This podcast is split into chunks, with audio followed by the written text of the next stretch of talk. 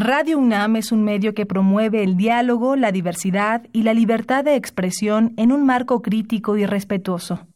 Los comentarios expresados a lo largo de su programación reflejan la opinión de quien los emite, mas no de la radiodifusora.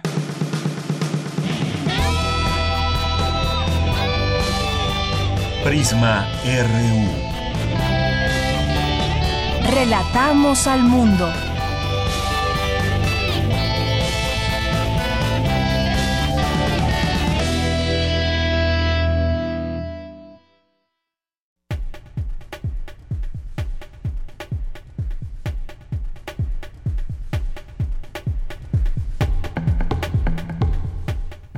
Hola, muy buenas tardes. Bienvenidos a esta emisión de Prisma RU en este jueves 15 de febrero del año 2018. Es la una con cinco minutos. Soy de Yanira Morán. A nombre de todo el equipo le saludamos y le invitamos a que se quede con nosotros en esta sintonía del 96.1 de FM a eh, las noticias que le tenemos preparado para este día. Entre ellas, en un momento más vamos a platicar sobre esto de la UNAM que se amparó a finales eh, de enero, a finales del año pasado, eh, para cancelar la construcción de un predio que se ubica en Avenida Copilco, donde se pretenden edificar dos enormes torres de una inmobiliaria y esto afectaría de muchas maneras, de muchas maneras. En principio, pues la vista eh, ante pues todo este campus, esta parte del campus que se ha declarado como patrimonio de la humanidad y le tendremos aquí toda la información más adelante. Son muchas cosas que hay que ver, la,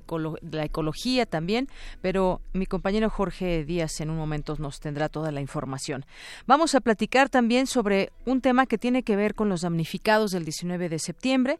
Eh, habíamos comentado en algún momento que vamos por etapas y ahora se está en la etapa en varias zonas de demolición de edificios, pero por otra parte también se necesitan los dictámenes para todos y cada uno de los edificios que de alguna manera fueron dañados y de aquellos de los cuales quizás a primera vista no se ven dañados, pero que hay una, una revisión de muchos miles de edificios aquí en la Ciudad de México. Ayer hubo una manifestación de los damnificados de Tlalpan, de estos edificios que hay, y ellos están señalando que se les condiciona, se les está condicionando los dictámenes llevaron a cabo esta manifestación. Platicaremos con uno de ellos para ver qué, en qué estatus está su relación, también su diálogo con las autoridades.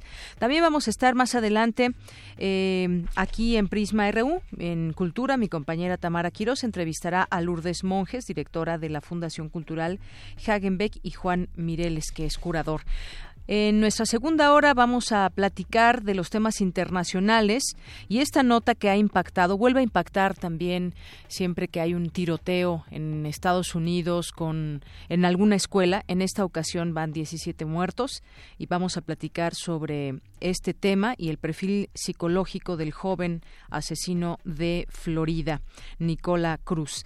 También hoy es día jueves de Gaceta UNAM y es día también de cine en Cinemaedro con el maestro Carlos Narro, que estará platicando con nosotros vía telefónica. Así que acompáñenos en esta emisión de 1 a 3 de la tarde en Prisma RU. Vamos mientras tanto al resumen informativo. Relatamos al mundo. Relatamos al mundo. Desde la UNAM, el rector Enrique Graue participará en Cuba en el décimo primer Congreso Internacional de Educación Superior. Hablará allá sobre la necesidad de la ampliación de la cobertura de las universidades. Y lo que le comentaba hace unos momentos, el entorno visual del campus central de la UNAM está en riesgo por la urbanización sin control, coinciden investigadores de la UNAM en un foro que se llevó a cabo, que se llevó por nombre Ciudad Universitaria y el Desarrollo Urbano en sus alrededores. En unos momentos Jorge Díaz nos tendrá toda la información. Hoy más que nunca es de vital importancia conocer y proteger el corazón, aseguró el doctor Rubén Agüero. En la conferencia magistral El corazón realmente es el centro de las emociones. Más adelante los detalles con Dulce García. En el mundo desarrollado, la desigualdad del ingreso está en su nivel más elevado en tres décadas. La doctora Alicia Bárcena, secretaria de la Comisión Económica para América Latina y el Caribe, nos ampliará esta información en una nota de mi compañera Cindy Pérez Ramírez. En temas nacionales, el canciller Luis Videgaray aseguró que hay motivos para ver con optimismo razonable la posibilidad de que el Tratado de Libre Comercio de América del Norte con Estados Unidos y Canadá sobreviva. El gobierno mexicano ya presentó ante Estados Unidos seis solicitudes de extradición del exgobernador de Chihuahua, César Duarte. La Secretaría de la Función Pública indaga a ocho funcionarios de la Secretaría de Comunicaciones y Transportes por presunto enriquecimiento ilícito. Los tres debates presidenciales que llevará a cabo el Instituto Nacional Electoral tendrán un formato más ágil que los anteriores, informó el presidente del organismo Lorenzo Córdoba. Legisladores del PRI y PAN en Nuevo León exigen al INE definir si Jaime Rodríguez debe dejar la gubernatura de la entidad para registrarse como candidato presidencial independiente. En un mes, 300 microbuses que circulan en los ejes 5 y 6 sur de la Ciudad de México serán sustituidos por 120 autobuses de gas natural, informó el jefe de gobierno Miguel Ángel Mancera. Y bueno, acabo de recordar que una de las promesas de Miguel Ángel Mancera en su momento cuando era candidato a la jefatura de gobierno dijo que no se iba a ir, sino estaba pues ya no había microbuses y sería relevado todo el parque vehicular público por este tipo de autos como estos autobuses de gas natural cumplirá. En otra información, vecinos del multifamiliar de Tlalpan bloquearon anoche la calzada de Tlalpan para denunciar que la Secretaría de Desarrollo Social condiciona la entrega de los dictámenes a la aplicación del estudio socioeconómico. La Procuraduría General de la República teme que la exdirigente del Sindicato Nacional de Trabajadores de la Educación, Elba Ester Gordillo, pueda darse a la fuga, por lo que insiste en la colocación de un brazalete electrónico. El número de robos en cruces a nivel eh, entre vías férreas y carreteras o caminos del país se ha incrementado en 136% en los últimos siete años. Esta mañana un sismo de 4.1 grados se registró en Acapulco Guerrero. En temas de economía, en enero y en lo que va de febrero, Pemex vendió a las gasolineras hasta 8% más cara la gasolina magna y 6% la premium, según datos de la Comisión Reguladora de Energía. En los temas internacionales, cerca de 2.300 civiles murieron en atentados el año pasado en Afganistán, lo cual supone el peor balance jamás registrado durante el conflicto en el país, informó la ONU. Con base en datos obtenidos por la misión K-2 de la NASA, un equipo internacional de científicos confirmó 95 nuevos cuerpos planetarios ubicados fuera de nuestro sistema solar, mejor conocidos como exoplanetas. Hoy en la UNAM, ¿qué hacer y a dónde ir? El Centro de Investigaciones sobre América Latina y el Caribe te invita a la presentación del libro La Comunidad Indígena Insurgente, Perú, Bolivia y México, 1980-2000, en el que Fabiola Escárraga analiza las experiencias guerrilleras de Sendero Luminoso, el ejército guerrillero Tupac Katari y el Ejército Zapatista de Liberación Nacional. Se llevará a cabo hoy a las 4 de la tarde en la sala Leopoldo Sea, Torre 2 de Humanidades, piso 3.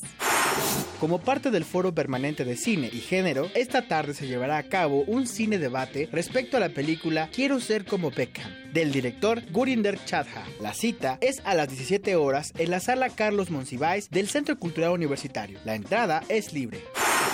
Fantasmas y seres fantásticos en la Ciudad de México, la obra de José Emilio Pacheco y las letras ocultas. Es un conversatorio a cargo de Vicente Quirarte con la finalidad de trazar un mapa sobre el recorrido urbano en la narrativa, poesía y ensayos del escritor. Se llevará a cabo el 21 y 22 de febrero en el auditorio del Museo Universitario Arte Contemporáneo de 17 a 19 horas. Para mayores informes e inscripciones, ingresa a universodeletras.unam.mx.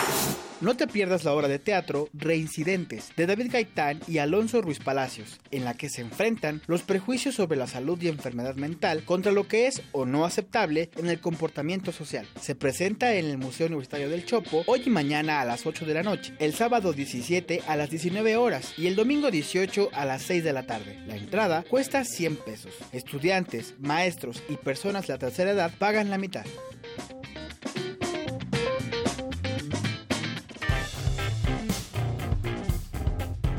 Campus RU. Bien, y entramos a nuestro campus universitario de este día, es la una de la tarde con 14 minutos, y arranquemos con esta información de... Eh, pues lo que está sucediendo en las inmediaciones de la UNAM. Hay que recordar que a finales de enero de este año la UNAM puso un amparo para cancelar la construcción de un predio ubicado ahí en Avenida Copilco número 75, que está entre Avenida Universidad y Eje 10 que es Copilco, a manos de la inmobiliaria Big Grant. La construcción que está eh, proyectada para ser un condominio de dos torres de 23 y 27 pisos, con la capacidad para 616 departamentos, 7 sótanos, 1.265 cajones de estacionamientos, porque bueno, eh, por lo que vemos, no es eh, con respecto al número de departamentos, sino son más cajones de estacionamientos para visitas y demás, eh, salas de cine, comercios, gimnasio y salas de eventos. Bueno, de estos enormes edificios que ahora se han construido esta por parte de esta inmobiliaria y otras, esta es solamente un ejemplo, donde pues necesitan grandes, enormes terrenos para edificar hasta 23 y 27 pisos. Tú nos tienes información al, al, respecto, Jorge Díaz, porque estuviste en un foro que se llevó a cabo el día de hoy muy importante. Hubo, hubo mm, bastante gente de la UNAM que ha hablado en distintos momentos y que se puede ver este problema desde distintas ópticas, el ecológico, el arquitectónico, el tema de pues la visibilidad y los problemas de tráfico que puede generar. Cuéntanos. Así es, Deyanira, y, y la verdad es que yo noté mucha preocupación por los investigadores, eh, de parte de los investigadores académicos de la UNAM. Hay biólogos, urbanistas, arquitectos, ingenieros civiles, eh, especialistas en ciencias sociales, políticas, que están en este foro participando todavía porque termina en un, ratito más, pero se dio eh, este foro denominado Ciudad Universitaria y el Desarrollo Urbano, en sus alrededores. Y no solamente es este edificio con el cual iniciamos este reporte de Yanira, porque hay otra serie de eventos alrededor de, de CEU que han provocado mm, una contaminación tránsito vehicular en el metro CEU, ahí en la entrada de Copilco, sobre insurgentes, y un tránsito vehicular que es insuficiente en la Ciudad de México. Todos sabemos qué tipo de transporte tenemos en esta ciudad y bueno, pues hay una, una gran preocupación, como lo expresa Marcos Masari Iriart, director de la Facultad de Arquitectura de la UNAM. Y al mismo tiempo, desde luego, hay algunos desarrollos que están eh, modificando el perfil urbano y en este sentido eh, Ciudad Universitaria declarada en la lista de Patrimonio Mundial eh, tiene no solo el área eh, catalogada, sino también tiene un área de amortiguamiento. Entonces, algunos de estos desarrollos están dentro del área de amortiguamiento y particularmente estamos preocupados por el hecho de que si se modifica el perfil urbano, se modifica también la, la imagen del campus central. Javier Delgado, quien es el director del Programa Universitario de Estudios sobre la Ciudad, se refirió justamente a este transporte con el que contamos en la Ciudad de México, ineficiente, saturado y que además no proporciona eh, la, la movilidad de la gente que va a trabajar a la escuela, al eh, centro comercial, a donde se dirija.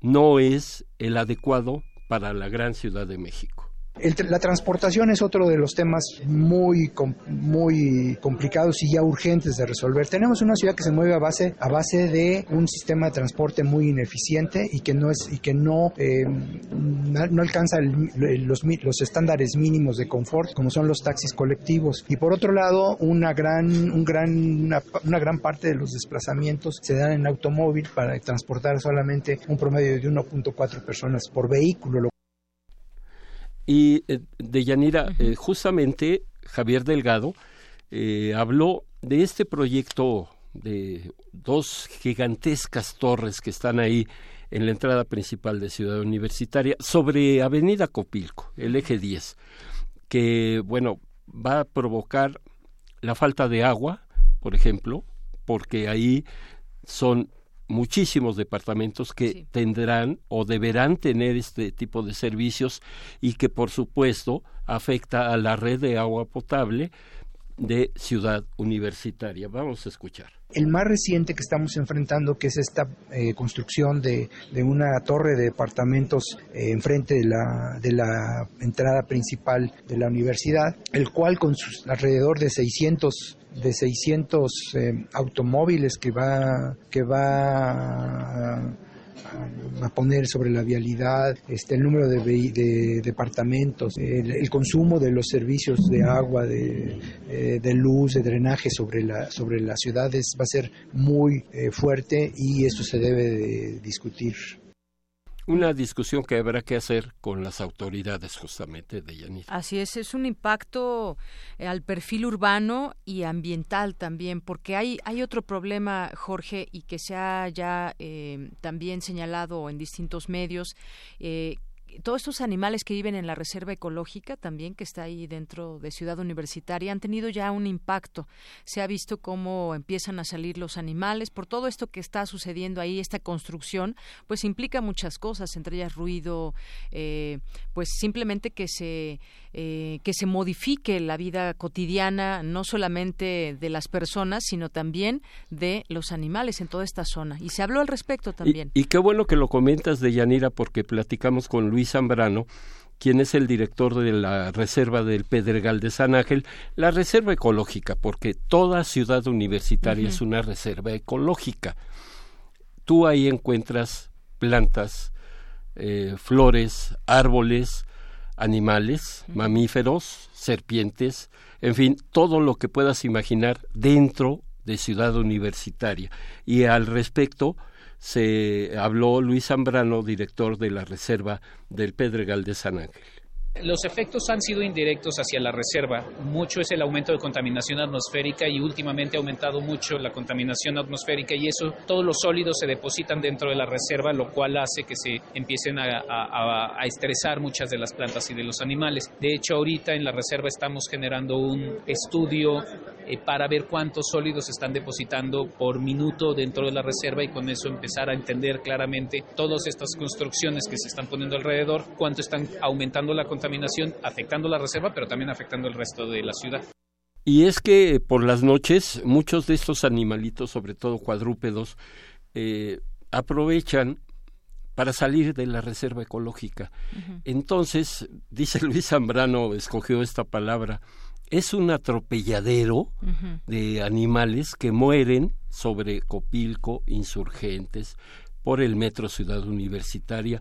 Y vamos a escuchar qué tipo de o qué especies son las que salen, sobre todo en las noches, y que ven pues eh, perdida su vida, uh -huh. eh, porque ellos no saben de tránsito, no saben de puentes peatonales, no, no saben de esto, ellos simplemente salen porque la contaminación es muy fuerte y por otro lado, porque tienen de alguna forma que buscar ya sea alimento porque las plantas van muriendo. Sobrevivir simplemente. Sobrevivir ¿no? simplemente. Vamos a escuchar nuevamente a Luis Zambrano el aumento de atropellamiento por tlacuaches y cacomistles, que son animales que no entienden y no tienen por qué entender de fronteras. Y entonces, cuando hay más tráfico, estas, estas especies de animales este, pueden ser más atropelladas y eso es lo que hemos visto últimamente, tanto sobre insurgentes como sobre, este, sobre distintas partes de Copilco, etcétera. Y bueno, en este foro de Yanira hay distintas mesas jurídico y normatividad que se refiere a este amparo de la UNAM. Uh -huh. eh, por otro lado, lo que es el desarrollo urbano sustentable y medio ambiente, de lo cual ya nos habló Luis Zambrano, y, y una serie de temas que tienen que ver con los alrededores de Ciudad Universitaria sí. y qué es lo que está sucediendo alrededor de esta gran ciudad eh, donde están todas las facultades, las principales facultades de la UNAM y que pues eh, lejos de la población estudiantil también hay una afectación de tipo del tránsito, del tráfico vehicular, uh -huh. ecológico, urbanístico, incluso sí. dicen en investigaciones estéticas que no se ve reflejado en ninguno de los proyectos ni de la ciudad de, ni a nivel federal el rescate de los monumentos históricos. Que es algo muy importante. Así es, Jorge. Y bueno, hay que recordar esa denuncia que ya interpuso la UNAM eh, y lo ha dicho el propio rector y la abogada general Mónica González Contró, es en contra de las autoridades que permitieron o que dieron estos permisos. Y estamos hablando de la delegación Coyoacán, gobernada, por cierto, por el PRD. Y habrá que eh, ver en qué términos se dio esta, esta licencia, porque pues una licencia de esta magnitud, sabemos que en otros lugares esta inmobiliaria ha tenido eh, participación participación o ha edificado varios edificios. Hay uno de esta misma sobre Tlalpan, por ejemplo, son muy grandes, pero sobre todo cómo se dio este este permiso, que si tomaron en cuenta ahí en la delegación, no no sé ni quién es el delegado, no sé su nombre del de Coyoacán, pero pero de qué manera se da esto, ¿no? Porque es es muy grave ahora todo lo que estamos viendo.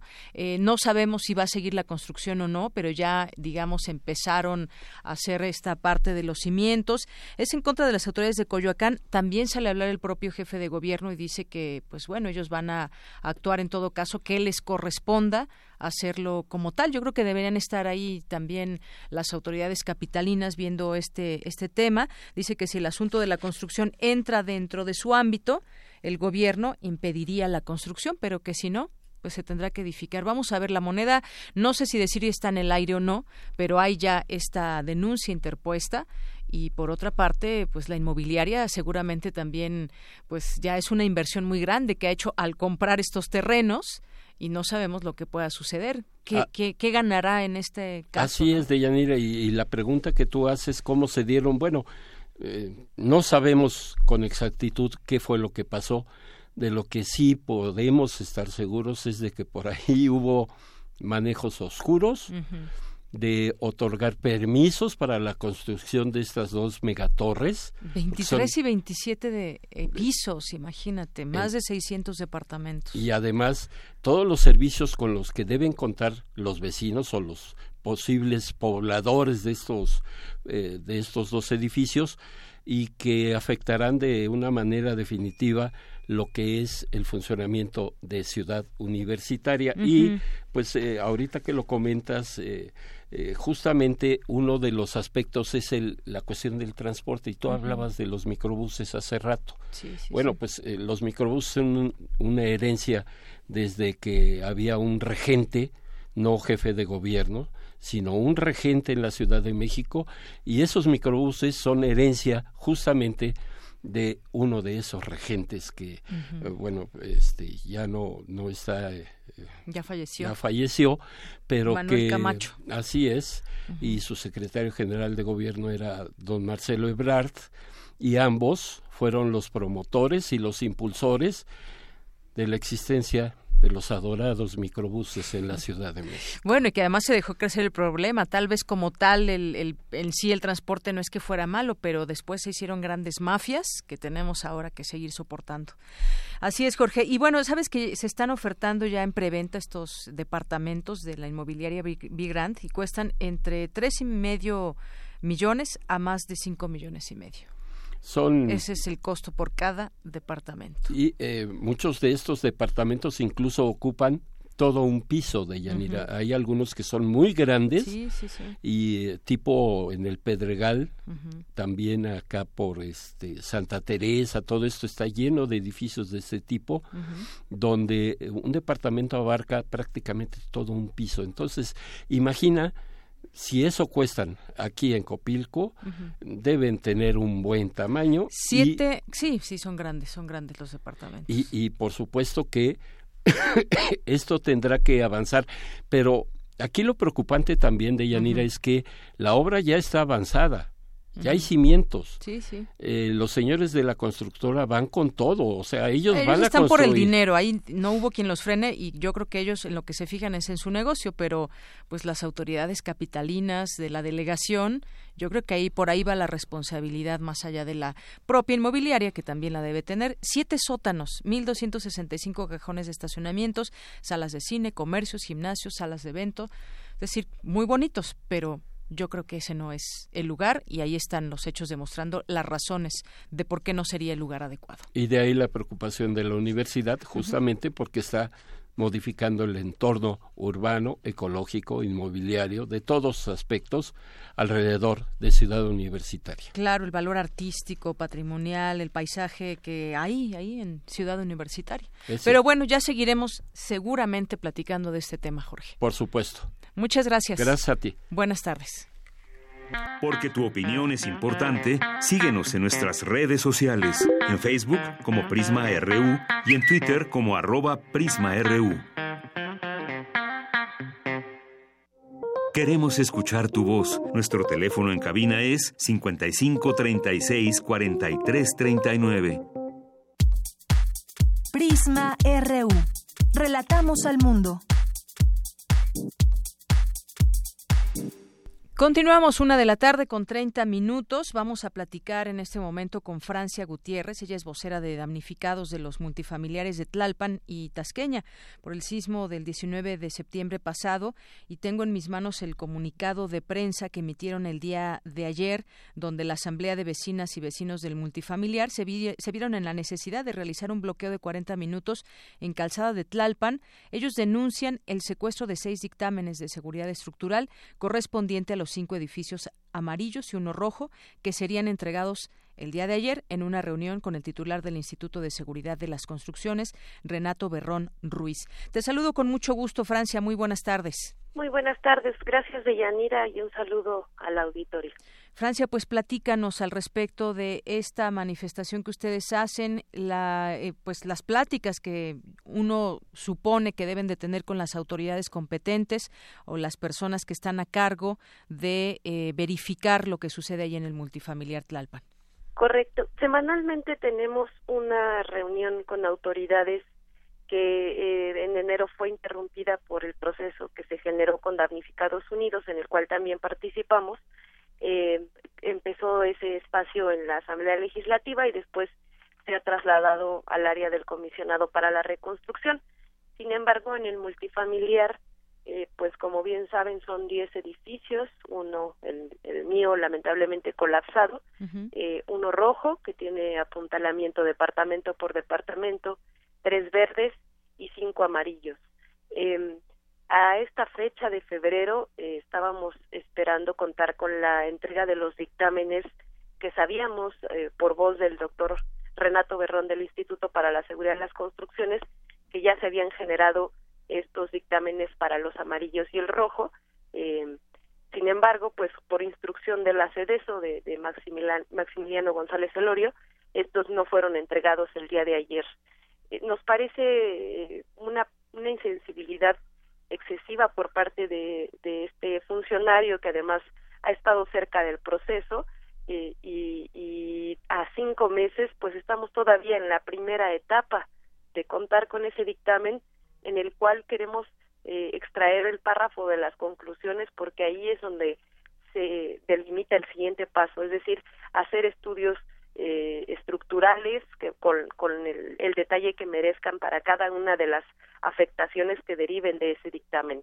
No es una cuestión de capricho, seguimos eh, sin el acceso a los departamentos y sobre todo pues sin el tema de la certeza en la seguridad y se está pidiendo pues que cada vecino pueda contar cada propietario con una copia certificada porque esto puede servir para una infinidad de trámites que se han presentado. Claro, yo me imagino que pues tendrá sigue teniendo mucho trabajo el gobierno capitalino en este tema de los dictámenes. Yo conozco también muchas personas que han solicitado dictámenes y simplemente pues todavía no están porque pues bueno la revisión es bastante amplia, continúa, pero en este caso eh, sabemos que el multifamiliar de, de Tlalpan pues bueno son un conjunto de edificios y que muchos de ellos resultaron dañados. Ahí pues hay varios colores para identificar qué tan grave es esto o no.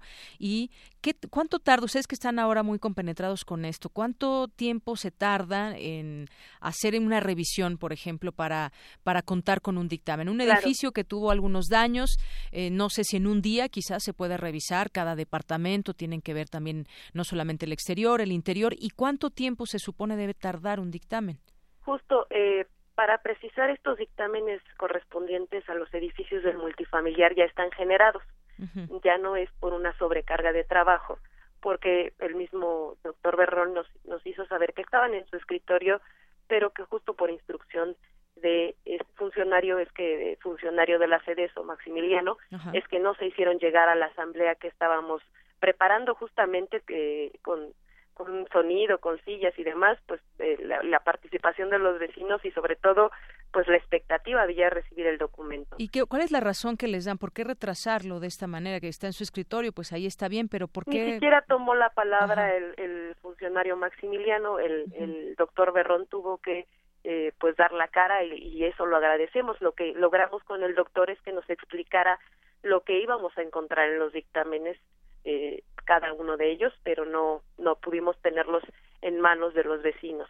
eh, para también abonar a la siguiente parte que comentábamos de cuánto tiempo, ¿Sí? eh, en los dictámenes se conforman de un de un anexo de la cédula posísmica que esa nos debería parecer que ya esté generada para todos los espacios afectados esta cédula posísmica va a ser una especie de llamado para el Instituto de la Seguridad de las Construcciones para que ellos eh, visiten las zonas afectadas y hagan una revisión con toda su expertise eh, de manera ocular y de ahí ellos hagan la recomendación para la siguiente etapa que ya no forma parte del dictamen, pero sí del proceso de la generación de estudios correspondientes. Claro, por supuesto, lo que se necesita primero es ese dictamen para saber qué, sigue. Y entonces finalmente acordaron eh, eh, que el próximo viernes, es decir, mañana, les van a entregar ya finalmente los sí, dictámenes. nosotros tenemos asamblea de vecinos eh, todos los viernes a las 5 de la tarde y pues los vamos a estar esperando, pues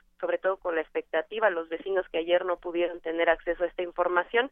Y también eh, finalmente quería complementar la otra parte de que con Damnificados Unidos estamos teniendo un diálogo muy directo con el Instituto para la Seguridad de las Construcciones y se está generando un proceso de que nosotros tenemos un censo que hemos dado a conocer también a la audiencia y a, y a la ciudadanía en el cual nosotros nos autorregistramos por el grado de afectación ya tienen este este sexo este censo se, se hace la compulsa semanalmente y eh, para quienes no tienen dictámenes ya se estableció una ruta de generar un expediente fotográfico en donde demostremos las afectaciones para que ellos acudan para generar el dictamen correspondiente. Muy bien. Bueno, pues también estaremos atentos aquí a, a esta próxima reunión que tienen y como eh, bien nos dices, Francia, después de estos dictámenes, pues saber qué es eh, lo que procede, porque es todo un proceso el que se sigue después del dictamen, ver qué se va a hacer con cada uno de los edificios y pues es un proceso que se antoja desafortunadamente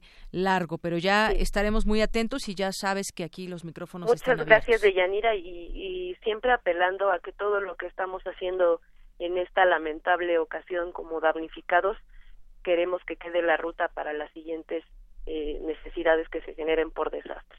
Muy bien. Bueno, pues aquí muy atentos como siempre. Francia, muchas gracias por la información. Gracias, Deyanira. Hasta pronto. Hasta luego. Francia Gutiérrez, vocera de los damnificados de los multifamiliares de Tlalpan y Tasqueña por el sismo del pasado 19 de septiembre.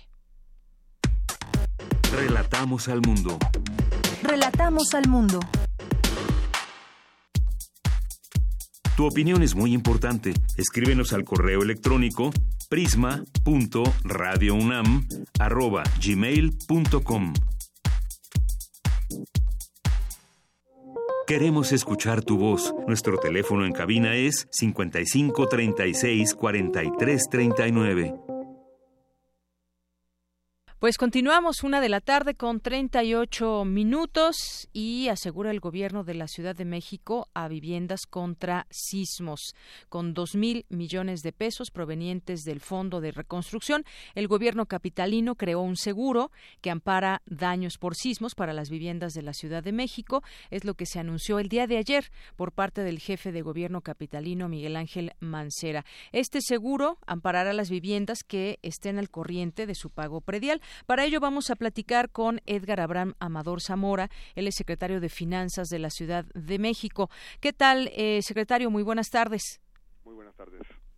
Me da mucho gusto recibirle en este espacio de Radio UNAM Prisma RU, pues para que nos platique cómo va a estar ese tema de eh, la Ciudad de México. El gobierno amparará a viviendas capitalinas, pero ponen la condición de que estén al corriente en su pago predial. Platíquenos.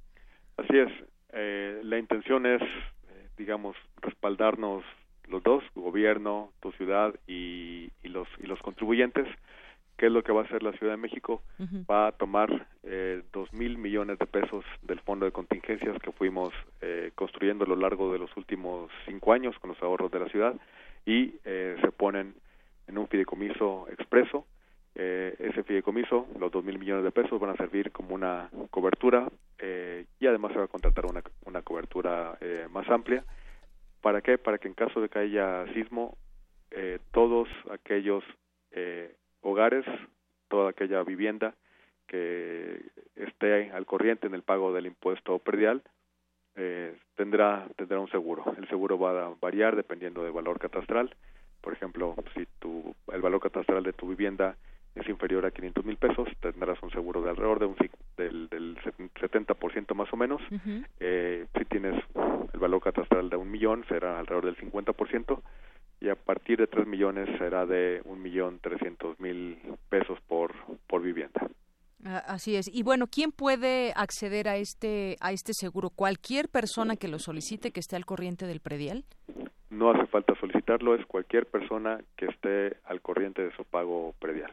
Cualquier persona. Muchos, eh, como sabemos, eh, y lo vimos en esta, desafortunadamente en este pasado sismo, que muchas personas pues no tienen asegurada su vivienda, otros tanto sí, pero no les incluía por sismo, lo cual pues bueno, yo creo que hay alguna falta de comunicación con sus seguros, pero pues aquí en la ciudad uno se ampara no solamente por un incendio, sino siempre por un sismo en la Ciudad de México. Entonces, cualquier persona lo puede lo puede hacer.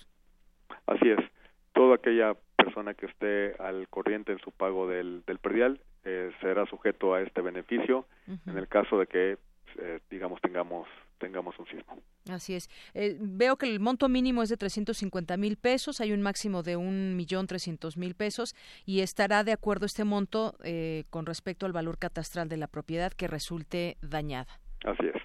Muy bien. Bueno, pues eh, también eh, a la fecha hay 1.8 millones de viviendas que hay en la capital.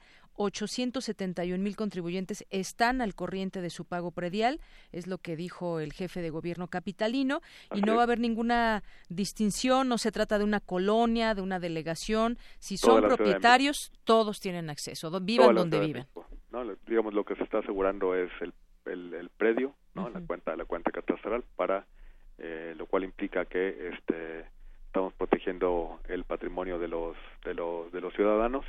La única el único requisito es que estés al corriente del impuesto del impuesto predial. Muy bien. Y en este sentido, eh, pues siempre hablando de dinero, habrá que ser muy claros en todo esto. Será depositado este monto en un fideicomiso y no se podrá utilizar en ninguna otra fu- función que no sea por pago de, de daños a viviendas, en caso Así de es. El, fideicomiso será establecido con un propósito muy específico que es la atención eh, y el pago de este seguro en caso de caso de un sismo. Va a ser un mecanismo completamente transparente que de manera periódica eh, proporcionará información a la ciudadanía de, de, de, eh, eh, sobre su sobre su saldo, sobre sus inversiones, sobre el uso de sus recursos, pero nada más estará destinado con al fin exclusivo del, de la solventación este, de este seguro. Así es, un, un fideicomiso que será auditable, que se podrá conocer su, su monto. Todavía no se sabe exactamente cuál sería este monto.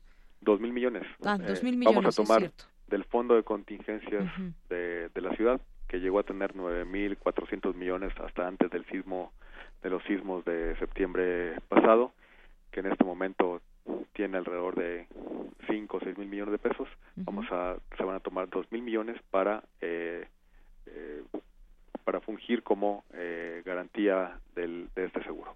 Así es. Eh, va a haber una notificación a los contribuyentes del beneficio de este seguro. ¿A partir de cuándo pueden hacer este trámite ya? Así es, digo, no no tendrán que hacer ningún trámite si ya pagaste tu predial. Ajá. En las siguientes eh, días, semanas, se hará llegar una, una póliza, digamos, informándote que tu, que tu, tu, Tu vivienda ya está con un- asegurada. tu predio cuenta con un seguro. Ah, muy bien. Bueno, pues esto, como bien dice, no habrá ningún trámite si van al corriente y quienes se pongan al corriente podrán en algún momento también acceder a este, Así es.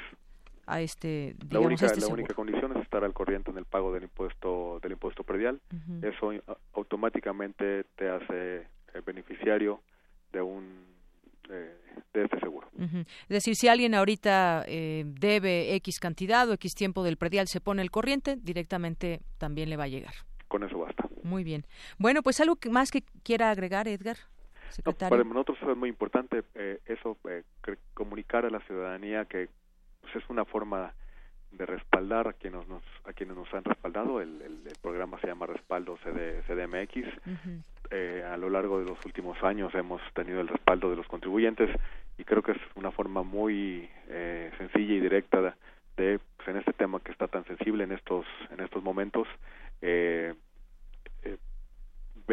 la gente vea la población vea que pues, el pago de su predial ya le ya le trae un beneficio inmediato no que es esta que es esta cobertura a su a su propiedad que en la mayor parte de las familias representa una eh, la parte más importante del patrimonio ¿no? así es y según esta cifra 871 mil contribuyentes están al corriente de los 1.8 millones de viviendas que hay ah, en la capital es, es decir que muchos también se deben poner al corriente esperemos Esperemos que así lo hagan y que puedan, por supuesto. Pues le agradezco mucho, secretario Edgar Edgar Abraham Amador Zamora.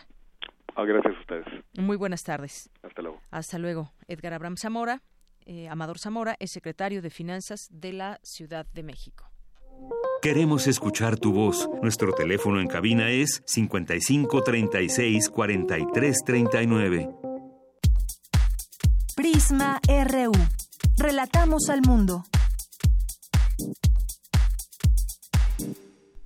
Continuamos una de la tarde con 45 minutos. El día de ayer, desafortunadamente, se dio a conocer de un accidente de parte pues, de la caravana en donde viajaba eh, la vocera del Consejo Indígena de Gobierno, María de Jesús Patricio Marichuy, que le provocó este accidente una fractura en el brazo izquierdo, inflamación de la cabeza en este accidente vial que sufrió la caravana de la vocera en Baja California Sur. Ahí el gobernador informó que la aspirante presidencial independiente fue intervenida quirúrgicamente y bueno, pues según se informó por parte del Consejo, Marichuy se encuentra estable, fue trasladada junto a los demás lesionados en helicópteros de la Armada de México a un hospital y bueno, desafortunadamente una integrante de la caravana falleció.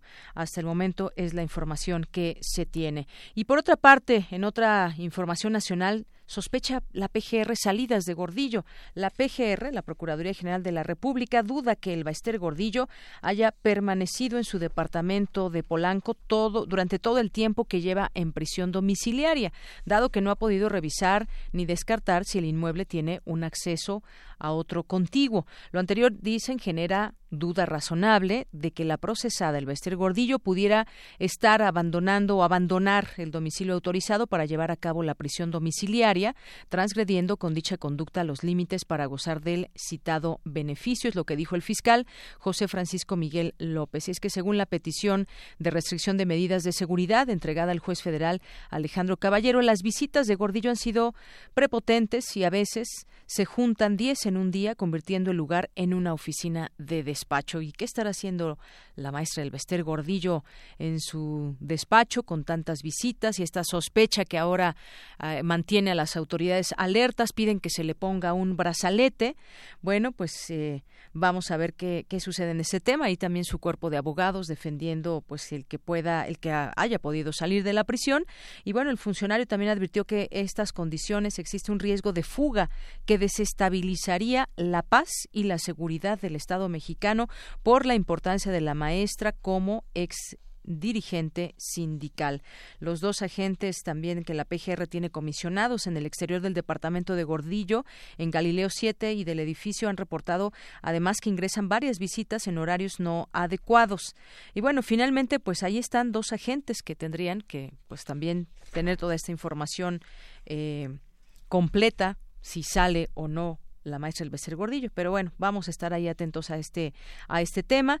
Y ven analista riesgo de fraude con voto. Algunos eh, voces que se han abierto en este tema. Ayer hubo un foro, le teníamos aquí parte de esa conversación, donde el historiador Lorenzo Meyer afirmó que en el país no ha habido elecciones genuinamente democráticas porque no se respeta el voto de los ciudadanos. Y dijo que si bien a finales del siglo pasado el sistema autoritario se abrió al pluralismo, ejerció un control sobre él desde una presidencia fuerte con los poderes superiores a los que establece la Constitución.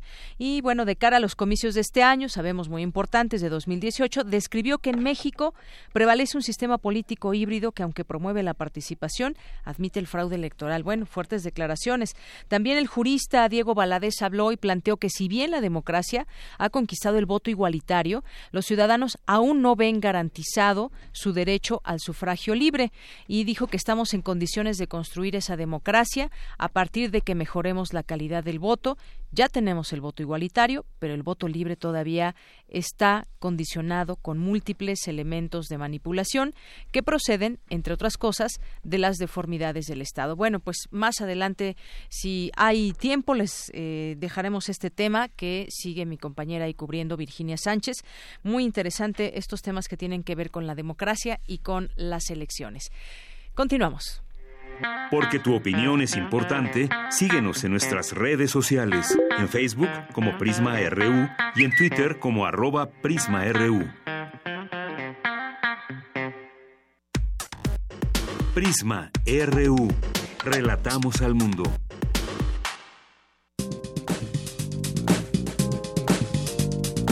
Cultura RU.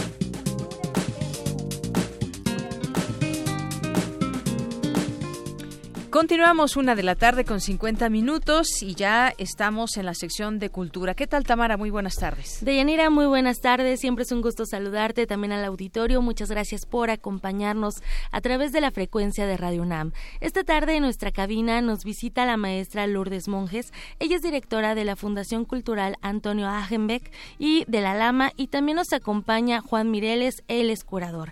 Bienvenidos a este espacio, maestra Juan. No, encantados de estar aquí en Radio UNAM. ¿eh? Bienvenidos. Los caminos siempre nos unen, maestra. Totalmente, totalmente. Así es. Bueno, entrando a la información, Antonio Agenbeck, coleccionista de origen alemán, quien por su gusto por las artes y la arquitectura adquirió propiedades con un gran valor estético y también histórico. Y bueno, maestra Monjes, nos me gustaría que nos contara más de la labor de la Fundación Cultural Antonio Agenbeck.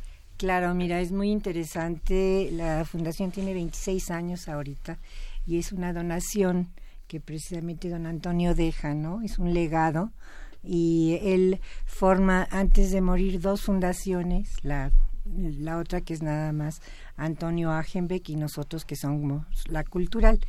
Deja ya, piensa mucho en, en qué áreas dejar todo pues todo el trabajo de toda su vida y entonces los dejan estas dos fundaciones. La otra fundación es para la fauna silvestre y doméstica, para los ancianos, para los niños. Y después dice, bueno, ¿qué voy a hacer con todo este legado que he hecho en toda mi vida? Y entonces piensa en la cultura, que hace 26 años pues era difícil, ¿no? Que la gente dejara su patrimonio en el área cultural. Entonces deja estas dos magníficas fundaciones y nosotros pues tenemos como función eh, en principio tenemos tres museos, deja sus tres casas como casas museo, que eso también es una cosa muy interesante porque él no es como el Franz Mayer que fue haciendo sus colecciones, él, él arma sus museos. Entonces son tres casas museo que la gente puede ver cómo se vivía en el siglo XIX. Realmente los invitamos a que vayan a ver estas magníficas casas. Tenemos una en Santa Mónica, otra en San Martín Tesmelucan y la otra en Casa de la Bola. Entonces, sus tres las casas las deja para eso, para dar a la gente, pues, este eh, eventos culturales y conferencias damos y todo, pero sobre todo deja este patrimonio resguardado a la Junta de Asistencia Privada para que lo disfruten, ¿no? Claro. la gente. Y, y, y, ahora que habla de estos tres recintos, me gustaría que Juan Mireles, él como curador, eh, nos hablara de lo que vamos a encontrar en cada uno de estos tres recintos, recintos que conforman los museos Hagenbeck. Hola, buenas tardes, mucho gusto. Mira, la colección se compone por material fotográfico, además este eh, tenemos muebles este, de finales del siglo XVIII, XIX, también de principios del, del XX. Eh, Antonio Hagenbeck, eh, además de conservar este, todo, todo el mobiliario como pinturas de su familia desde el XIX, también va va a consumir lo que fue propio de la tecnología de su época, como son televisores, radios. Sin embargo, el, convenio que existe con la UNAM es, es que es este que la doctora María del Rocío Gamiño em, eh, ella a, través del Instituto de Investigaciones Estéticas eh, tiene el objetivo de realizar un este una catalogación eh, la conservación y también la restauración de todas las de toda la colección fotográfica que, que como ya dijo la maestra Monjes se encuentra en Casa de la Bola en Tacubaya la ex hacienda de Santa Mónica y en Tlanepantla y este San Martín Texmelucan la, la hacienda de San Cristóbal Polaxtla Además son tres, maestras, son tres recintos con mucha historia, ¿no? Eh, la Casa de la Bola eh, fue construida con otras casas. Bueno, Antonio así construyó su terraza con eh, la demolición de la, de la casa de sus padres. por otro lado, en Tlanepantla, la hacienda de Santa Mónica perteneció a, a la Orden de los Agustinos, tuvo diversos, bueno, tuvo varios propietarios hasta que llegó a ser, eh, bueno, también propiedad de, de, Antonio, quien por cierto ayer hubiera cumplido 161 sí, años. Imagínate el 14 de febrero, qué día para nacer tan más maravilloso y un hombre que nos deja tanto, así es que pues este es cada 14 de febrero lo, lo festejamos, ¿no? De poder disfrutar de esta magnífica colección, como ya dijo Juan, porque tenemos eh, tanto pintura, muebles, y sobre todo esta eh, de llegar y sentir no lo que eran las casas del 19 es realmente un viaje llegar a, los tres museos no las casas museo. Y cómo se vivía no sientes todavía el ambiente y sientes toda esa forma de vida, ¿no? Entonces, pues da, una, de veras los invitamos a que conozcan este patrimonio. Y justo para conocer este patrimonio, en este mes tienen una amplia cartelera de actividades entre conciertos, charlas también. ¿Quiénes participan? ¿Cómo podemos acercarnos? Sí, mira, este, como dije al principio, nosotros pertenecemos a la Junta de Asistencia Privada y una de las cosas que hemos hecho últimamente es hacer convenios con varias instituciones. Uno es la universidad que nos ha apoyado últimamente en esta parte de investigación que faltaba de la colección. Otros con el INJUVE para y los domingos tenemos gratuitamente para las familias en general eventos culturales tenemos con el IMBA también, entonces tenemos eh, una amplia eh, eh, programación de conciertos, de danza. En Tlanepantla también tenemos un convenio con el municipio de Tlanepantla y nos mandan la filarmónica. Entonces, pues los domingos se ponen muy animados y realmente puede uno ver a la gente, ¿no? Porque les pedimos que quieren.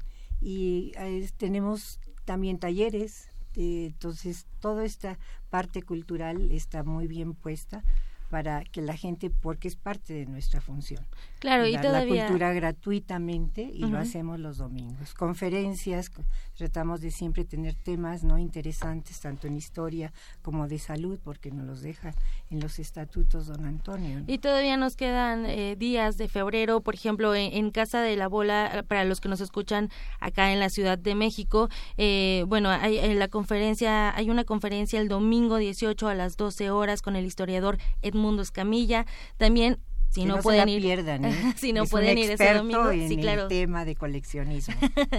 Y si no pueden ir ese este domingo 18 pueden ir el 25 para eh, disfrutar de un concierto de guitarra y flauta. Y para aquellos que nos escuchan eh, ya más digamos hacia el Estado de México hacia Tlanepantla también pueden disfrutar de un concierto de jazz el próximo domingo. Y el 25 está Alejandro Barajas con piano. Y también para los que nos escuchan pues en Puebla, ya ya un poquito más lejos de aquí ni tanto. Después se van a Puebla a seguir viendo museos. Así es, pueden pueden participar también en el taller La curiosidad hizo al gabinete. Esto es muy interesante. ¿Podríamos hacer nuestro gabinete de curiosidades? Exactamente, el gabinete es el principio de los museos, ¿no? Y yo creo que las casas museo que ahora tenemos una red que conformamos que se inició hace ocho años, eh, es eso, ¿no? La gente cómo va coleccionando y cómo sale el gabinete y de ahí salen las colecciones. Muy bien, y bueno, para conocer más de, las actividades que se van a realizar, no solamente eh, en este mes de febrero, sino también en, todo el 2018, porque Casa de la Bola va a cumplir 26 años de existencia. 27. 27, de fundación. Cumplimos 27. Si tiene 26, no nos quitamos años. no, en ese aspecto no. No nos quitamos años. Muy bien, entonces pueden también consultar en internet, en sus redes sociales, los pueden encontrar como Museos Agenbeck, ¿verdad? Así es, así es. ¿eh? Muy bien. Pues, y gracias por esta oportunidad y porque nos conozcan más la gente. ¿no? no, pues gracias por su visita, maestra Lourdes Monjes, Juan Mireles, muchísimas gracias por acompañarnos y por llevarnos a un recorrido radiofónico por parte de lo que podemos conocer y aprender en esta red, en estos recintos que conforman los museos Hagebe. Los dejamos con la curiosidad que es el principio de, también de los museos. Muchísimas gracias. Deyanira, por hoy me despido y les deseo una excelente tarde. Muchas gracias. Gracias, gracias Tamara, gracias maestra, gracias Juan. Gracias. Y son las dos de la tarde, casi las dos ya. Y nos vamos a un corte y regresamos a la segunda hora de Prisma RU. Prisma RU. Relatamos al mundo.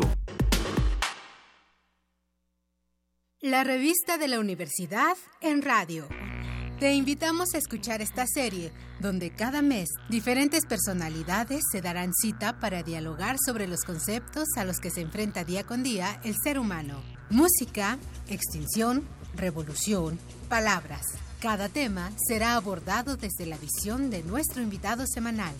Dialoga con nosotros todos los jueves a las 16 horas por el 96.1 de FM en el papel, en la pantalla, en las ondas y en la web. La revista de la universidad abre el diálogo en Radio UNAM, Experiencia Sonora.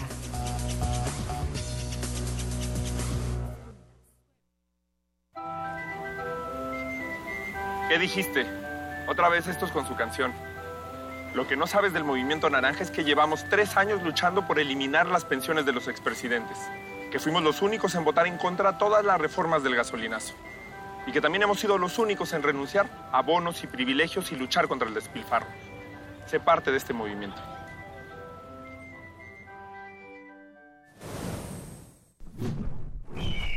Movimiento Ciudadano.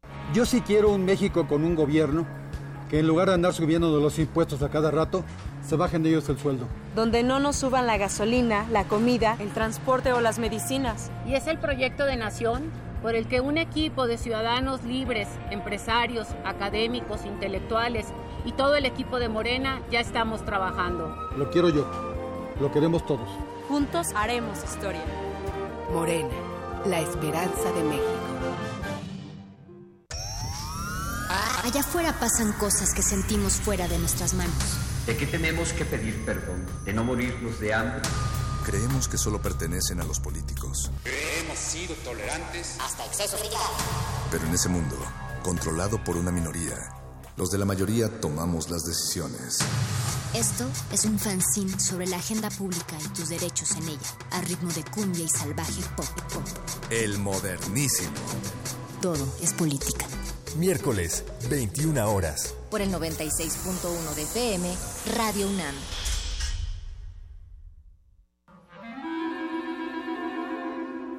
Testimonio de oídas.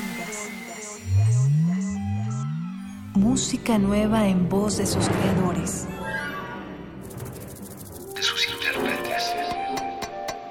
Un autorretrato sonoro de la música de hoy. Escúchanos por el 96.1 de FM los martes y jueves a la 1 a.m. o en su retransmisión los sábados y domingos también a la 1 a.m.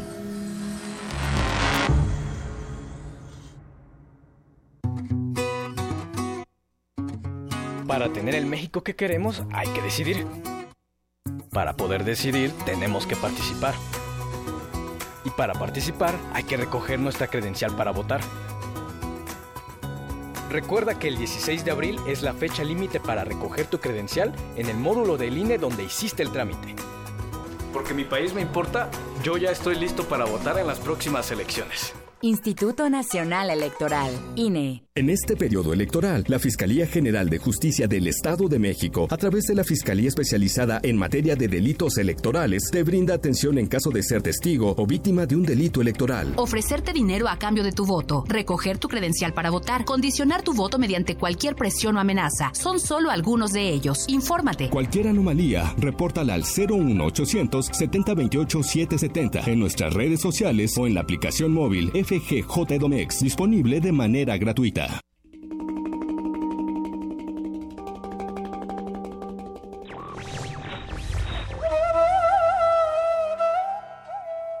Cuando hay libertad, todo lo demás sobra. José de San Martín.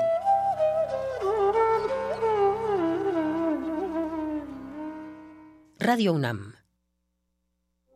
Queremos escuchar tu voz. Nuestro teléfono en cabina es 55 36 43 39. Relatamos al mundo.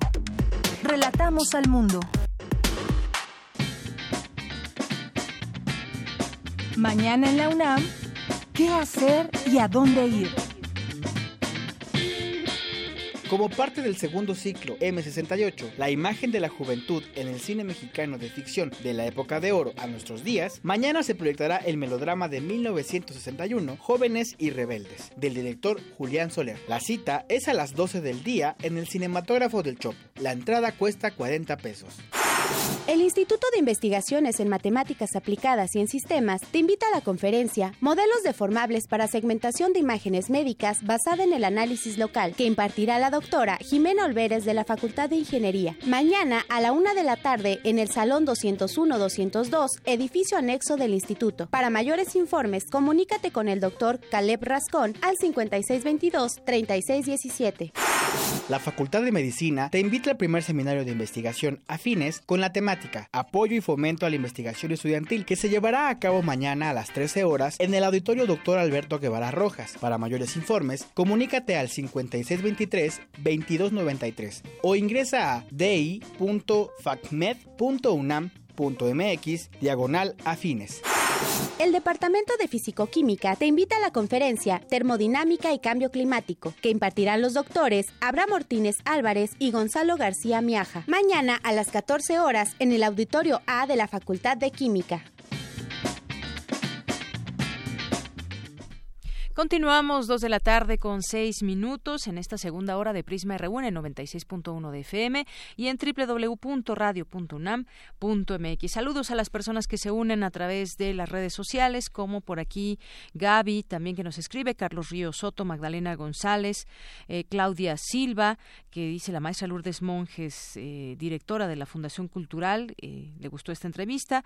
Los propios museos Agenbeck, también que por aquí nos tuitean, al Zarco dice dice Ike Tecuani, la Casa de la Bola es una reverenda chulada, tiene años que no entro, pero solo puede estar mejor. José Luis Sánchez, que también nos manda muchos saludos y nos dice que ya anteriormente ha expresado su duda de que en México haya habido democracia, como concluye el doctor Meyer. Muchas gracias eh, que nos escribes. Y también, bueno, pues recuerden escribirnos a arroba PrismaRU en Twitter y en Facebook, en Prisma RU, también por aquí Armando Aguirre. Eh, muchas gracias por estar con nosotros, a Radar, eh, Radar de X, Alejandro Vázquez, Isaac González, eh, Edgar Amador, que hace rato entrevistábamos al secretario de Finanzas de aquí de la Ciudad de México, Connie Valadez. Muchas gracias a todas las personas que se sumen con nosotros.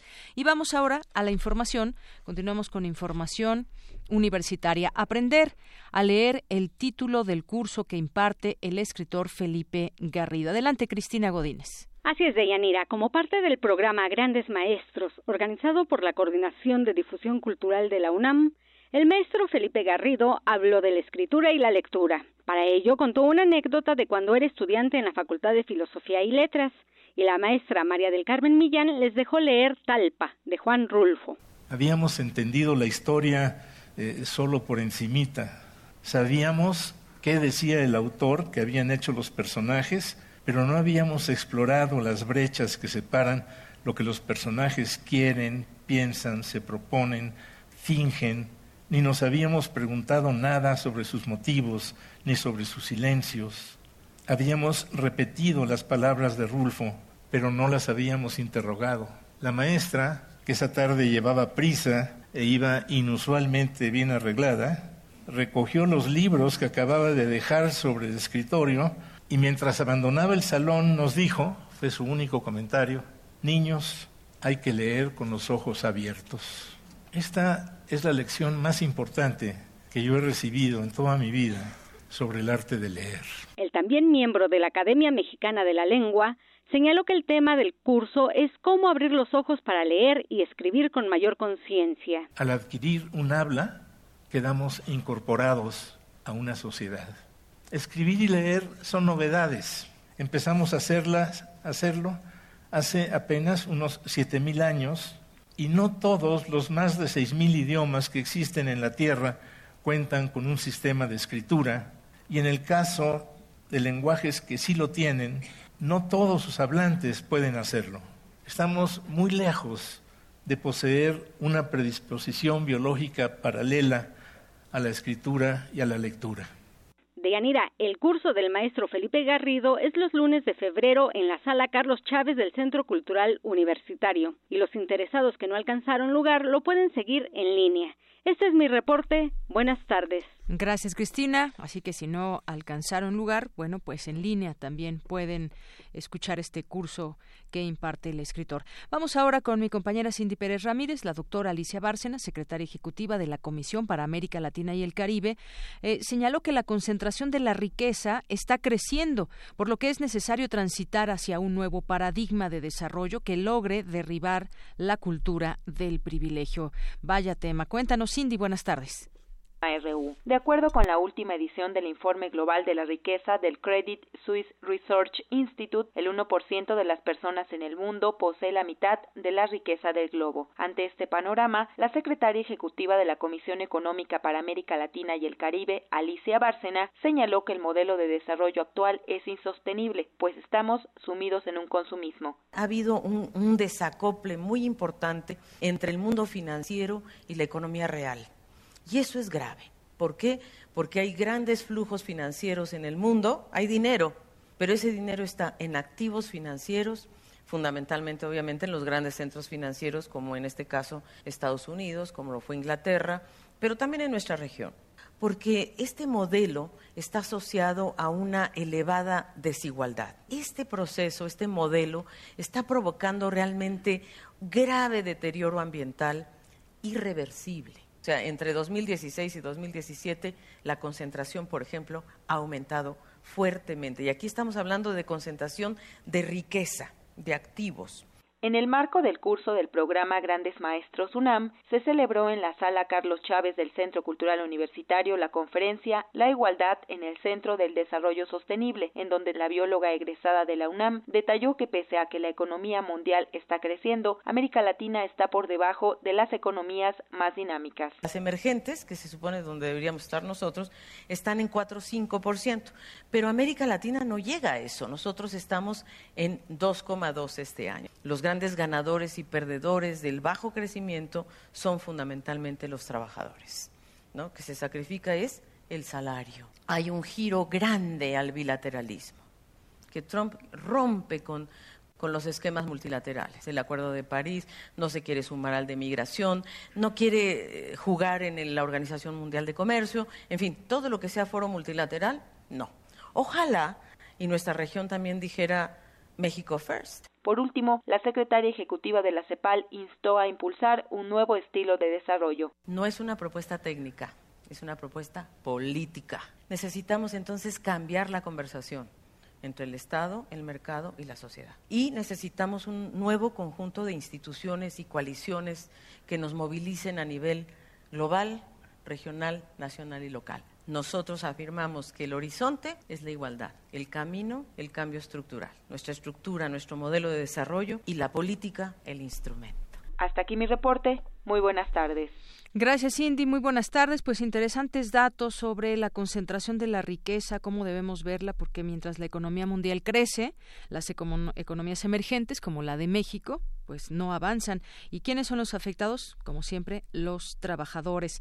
Habrá que repensar un nuevo estilo de desarrollo, Estado, mercado y sociedad. Bueno, un buen eh, planteamiento, interesante planteamiento que hace eh, la doctora Alicia Bárcena, de secretaria ejecutiva de la CEPAL.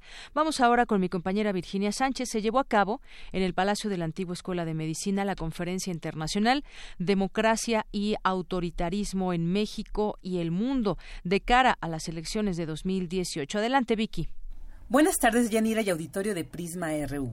Durante la mesa Retos Democráticos en México hacia las elecciones de 2018, que forma parte de la Conferencia Internacional Democracia y Autoritarismo en México y el Mundo de cara a las elecciones de 2018, Christy Thornton, de la Universidad de Harvard, señaló que a partir de su experiencia como observador internacional en el marco de la iniciativa Ni un fraude más, durante las elecciones de gobernador del Estado de México el pasado 2017, puede manifestar su preocupación por la fuerza que todavía tiene la máquina electoral del Partido Revolucionario Institucional y los partidos que se le han aliado, y por el clientelismo y la corrupción en la que han involucrado a la ciudadanía, lo cual, aseguró, también es un reto muy serio para el inminente proceso electoral.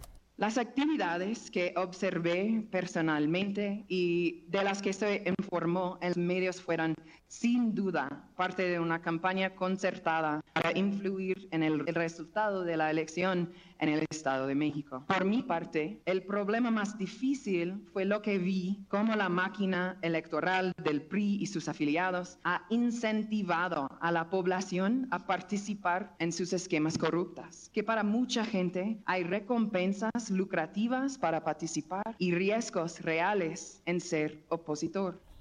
Por su parte, Bernardo Barranco, del proyecto Dictamen Ciudadano AC y exconsejero electoral, señaló que un aspecto importante que hay que tomar en cuenta para las elecciones de este 2018 es que serán las más grandes cuantitativamente hablando. Sin embargo, advirtió, el reto es fundamentalmente cualitativo. Pero como se ha señalado, el reto no es cuantitativo en el proceso del 18, es fundamentalmente cualitativo. Y detrás de este proceso, lo que está en juego es los signos regresivos que estamos viviendo como país, en materia no solamente política, sino fundamentalmente electoral. Y va a depender de las organizaciones sociales, de diferentes actores, de poder evitar esta regresión, este retroceso, que hay signos muy importantes sobre el mismo. En tanto, Luis Antonio Payán de la Universidad de Rice, Texas, aseguró que la democracia en sus muchos otros apellidos, discursiva, participativa, social incluyente, entre otras, no ha encontrado su lugar en México y sigue rondando por los imaginarios de muchos mexicanos, hoy frustrados por su gobierno. Cabe mencionar que en esta mesa también se contó con la participación de John Ackerman y Alex Main, del Centro de Investigación sobre Políticas Económicas, quienes también compartieron desde su perspectiva de análisis su preocupación ante la difícil e histórica contienda electoral que viviremos este 2018. Hasta aquí la información. Muy buenas tardes. Gracias, Vicky. Muy buenas tardes. Pues sí, efectivamente, esto tiene que ver también con discusiones a nivel internacional, el tema de la democracia, autorismo, autoritarismo en México y el mundo, y también específicamente detenernos en el caso México. ¿En qué momento de la democracia está? Cuáles son las características de esa democracia que hay en México o de ese autoritarismo, llevar la plática también hacia de manera local. Vamos ahora con mi compañera Dulce García. Para tener una relación de pareja perdurable es necesario cuidar valores como el respeto, el cariño, el interés, entre otros, para lo que es necesario mantenerse joven. Algo que nos ayuda a mantenernos jóvenes no son las cremas, no son las operaciones, es el cuidado del corazón. Así lo señaló el doctor Rubén Agüero Sánchez al brindar la conferencia, el corazón realmente es el centro de las emociones. Cuéntanos, Dulce, buenas tardes. Deyanira, muy buenas tardes a ti y al auditorio de Prisma RU. Una máquina tan pequeña y sorprendente, con tan solo 800 gramos, es capaz de mover en un minuto 5 litros de sangre, líquido cinco veces más viscoso que el agua. Estamos hablando del corazón, que además bombea constantemente contra la gravedad. A diferencia de otros órganos, el corazón trabaja sin descanso desde que ocurre su mínima formación embrionaria. Es una máquina tan potente, por lo que hace no mucho tiempo no se consideraban con mayor seriedad los problemas cardíacos. Antes de terminar el siglo XX, el corazón se colocó entre los órganos en el primer lugar de defunciones, 93.000 al año. Al brindar la conferencia El corazón realmente es el centro de las emociones, el doctor Rubén Arguero Sánchez, académico de la Facultad de Medicina de la UNAM, señaló que hoy más que nunca es preciso reflexionar y conocer mejor sobre el corazón. El Instituto de un Corazón para Vivir es el primer paso para la toma de conciencia sobre el tema y en particular lo relacionado a la salud y el amor. Un filósofo no hace muchos siglos señaló que una ciudad bien gobernada, cada uno tiene prescrito una tarea que le es forzoso cumplir y a nadie puede permitírsele pasar la vida enfermo. Tenemos una flecha bilateral del estado de salud al estado de enfermedad.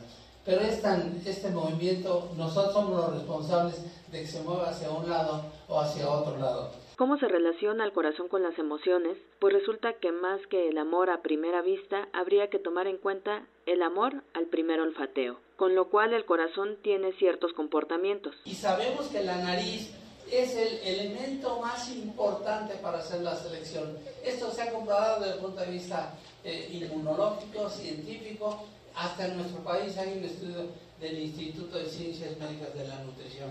Sin embargo, ese gusto por el aroma del otro acaba determinado tiempo. Por eso, a decir del doctor Arguero Sánchez, para que una relación de pareja sea perdurable, es necesario fortalecer valores como el respeto, el deseo, el cariño, el interés, entre otros. Para lo que es menester cuidar nuestra salud, o como él mismo lo expresó, tener un corazón en el cráneo y un cerebro en el pecho, es decir, pensar bien y amar con inteligencia. Es el reporte de Yanira. Muy buenas tardes. Gracias, Dulce. Muy buenas tardes. Amor al primer olfateo. Relatamos al mundo. Relatamos al mundo. Porque tu opinión es importante, síguenos en nuestras redes sociales, en Facebook como Prisma RU y en Twitter como arroba PrismaRU.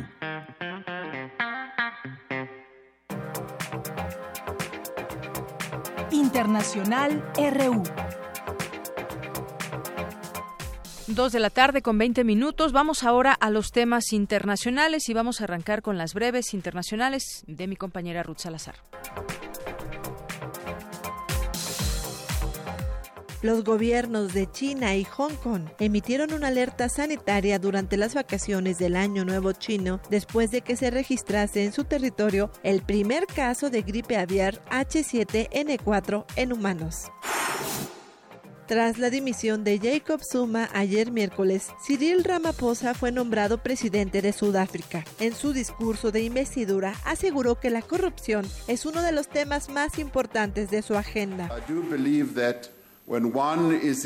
Creo que cuando alguien es elegido en este tipo de cargo, se convierte básicamente en un servidor de la gente de Sudáfrica y debe cumplir sus obligaciones con humildad fidelidad y también con dignidad. El presidente Emmanuel Macron dijo que Francia atacará si el régimen sirio utiliza armas químicas contra civiles, algo que violaría los tratados internacionales. El último informe de la ONG Save the Children, que analiza el impacto de la guerra en los niños, los más vulnerables en cualquier conflicto armado, advierte que uno de cada seis menores en el mundo vive en una zona de guerra. El presidente y candidato a la reelección, Nicolás Maduro, respondió a las protestas de la oposición venezolana por las próximas elecciones adelantadas para el 22 de abril, así como al Grupo de Lima, que calificó los comicios ausentes de toda legitimidad y credibilidad. Habrá elección presidencial y el pueblo de manera soberana, libre, directa y secreta elegirá presidente o presidenta de la República con la única arma que tiene el pueblo, el voto. Sin hacer mención al debate sobre la posesión y la venta de armas, el presidente estadounidense Donald Trump prometió trabajar para afrontar el difícil problema de salud mental en su país, tras el ataque armado de un joven de 19 años en una escuela secundaria en Florida, que dejó un saldo de 17 muertos y 15 heridos. Hay que pensar que cada uno de esos jóvenes tenía sueños, cada uno tenía una familia. Y todos perdieron absolutamente todo. Vamos a seguir trabajando con los responsables locales para establecer una seguridad y solucionar los problemas de salud mental. Voy a reunirme con otros responsables para que las escuelas sean lugares en los que hay una seguridad. Dos de la tarde con 23 minutos. Gracias, Ruth. Y con estas declaraciones de Donald Trump vamos a hablar de este tema, de este joven que asesinó a 17 personas el día de ayer en una escuela allá en Florida. La eh, promesa de Donald Trump de tener más seguridad en estos centros estudiantiles y pues ahora se conocen algunas otras cosas como el que habían alertado al FBI sobre este tirador de Florida el pasado septiembre del año pasado que un usuario de YouTube había alertado al FBI sobre Nicolás Cruz, un joven que mató ayer a 17 personas en esta escuela de Parkland en Florida. Vamos a hablar de el tema con el doctor Rogelio Pérez, académico de la Facultad de Psicología de la UNAM.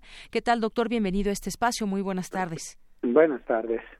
Pues, doctor, para hablar de este tema, sobre todo, pues eh, tratar de entender quizás qué es lo que pasa eh, con estos jóvenes. No es la primera vez, quizás sí una de los mayor número de, personas que han muerto, pero ya en otros momentos eh, se han dado estas historias de terror en las escuelas donde un joven eh, que tienen características de eso, son jóvenes, muchas veces se ha conocido resentidos de alguna manera con la sociedad, llevan a cabo esta, pues estos asesinatos, la facilidad con que obtienen las armas por una parte y por la otra también, pues qué, qué pasará, eh, qué, genera el que existan y sobre todo en Estados Unidos, no porque solamente ahí se hayan llevado estas cosas, estas situaciones, estos tiroteos, pero ha sido más en Estados Unidos que en otros lados. Hay que recordar en México, en Nuevo León hubo una situación así en un colegio y en alguna otra parte, pero se concentra más este este tipo de perfil allá en los Estados Unidos. ¿Qué decir al respecto, doctor? Este, más que nada habría que preguntarse, bueno, él saber, conocer por qué lo hizo, ¿no? Si él fue en su infancia un niño maltratado en la escuela, si fue contra alguien en específico, si su papá fue el que compró las armas, si su padre le enseñaba a disparar, era militar, ¿cuál era esa relación familiar? Eh, muchas veces se habla solo de la consecuencia, pero también si su padre sabía que él practicaba con un rifle o él le enseñaba, cuando lo hizo este muchacho estaba drogado, sabía también él que podía morir y así lo hizo el muchacho. Eh, ¿Quiénes son sus amigos? ¿Ellos sabían que lo iba a realizar? ¿Hay algún grupo que lo entrenaba, lo leccionaba? Todas son preguntas. ¿Desde cuándo lo tenía pensado? ¿Era un estudiante con conducta rebelde? ¿Era un buen estudiante? ¿Qué pasaba? Él tiene baja tolerancia a la frustración. ¿Cómo se llevaba en la escuela con sus compañeros? Él tenía una pareja, ella lo sabía, o él lo realizó por apuesta, ¿por qué no le importaron las consecuencias? ¿Cómo se siente después de sus actos? ¿Actuó con apoyo de alguien más? ¿Qué opinan sus profesores de él? ¿Cómo lo conocen? ¿Qué, qué, ha pasado, no? Y si ya lo había publicado en las redes, ¿por qué nadie le prestó la atención, verdad? ¿Actuó solo o pertenece a alguien, a un grupo? O sea, hay muchas incógnitas alrededor de esto. Él también buscaba ser muerto, era una venganza, fue una forma de sentirse poderoso. Sabía que sus padres iban a sufrir por, e, por su encierro de por vida y todos los, todos los que murieron y todo lo que iba a desatar. Hay resentimiento hacia la vida. Si alguien sabía de su planeación, pues volvemos a lo mismo, ¿no? ¿Qué, ¿Qué fue lo que pasó? Entonces necesitamos saber qué hay detrás de estos, no solo de él, sino de todos los que han realizado para tener elementos y poder hacer la pues la futura prevención, ¿no? Además, bueno, pues Estados Unidos es un país donde las armas y la parte siempre militar y la parte bélica y se permite ahora, ¿quién compró el arma? Él, su papá sabía que él practicaba, su papá le enseñaba, sus amigos. ¿Quién es este muchacho? Así es, todas estas preguntas pues seguramente conformarán ese perfil psicológico que ahora tendrán que hacer todas las autoridades. Lo que se sabe justamente hasta el momento es que Nicolás Cruz nunca conoció a sus padres porque fue adoptado y quedó huérfano en noviembre con quienes vivía como, como sus padres adoptivos. El miércoles, ayer, mató a 17 personas en esta escuela y bueno, pues en, en, fue identificado eh, como Nicolás Cruz, de 19 años, y que era estudiante de ese colegio en el que atacó, sabía todos los movimientos y se había registrado, eh, según su expediente, como un joven problemático que había estado en tratamiento psiquiátrico y que alardeaba además en el colegio de poseer armas. Uno de sus profesores, el de matemáticas, em, dijo incluso que el curso pasado le había sido prohibido que accediera a la escuela con mochila, es decir, ya había eh, varios eh, compañeros y maestros que alertaban de esta situación. Por algo se le prohibió entrar con mochila, hubo problemas con él, amenazó a los estudiantes y se le pidió que abandonara el, campus. Esto es lo que se sabe hasta el momento y otros estudiantes además relataron a diferentes medios eh, que el presunto autor de este tiroteo pues bromeaba con la idea de que iba a disparar en la escuela como justamente sucedió el día de ayer. Es decir, ya lo había advertido y ahí mucho tendrá también que investigar la escuela en, en cuanto a los protocolos que se siguen cuando en escuelas de Estados Unidos llega a suceder esto y cuál es la prevención que llevan a cabo. Parece ser que en este caso no la hubo, pero esos son un poco algunos de los datos del perfil que se conocen de este joven. Claro. Y además, bueno, pues él no conoce a sus padres, es alguien obviamente resentido con la vida, ¿no? Y no precisamente debiera ser con jóvenes adoptados, pero quizás en el caso de él. Sí, tampoco es una es una una eh, línea necesaria, ¿no? Una pero sí, si ya se tenían todos estos elementos, creo que faltó la parte de la atención, ¿no? La atención brindársela la atención emocional, la atención o psiquiátrica, ¿no? Sí. Oiga, doctor, y, en este... sí, dígame.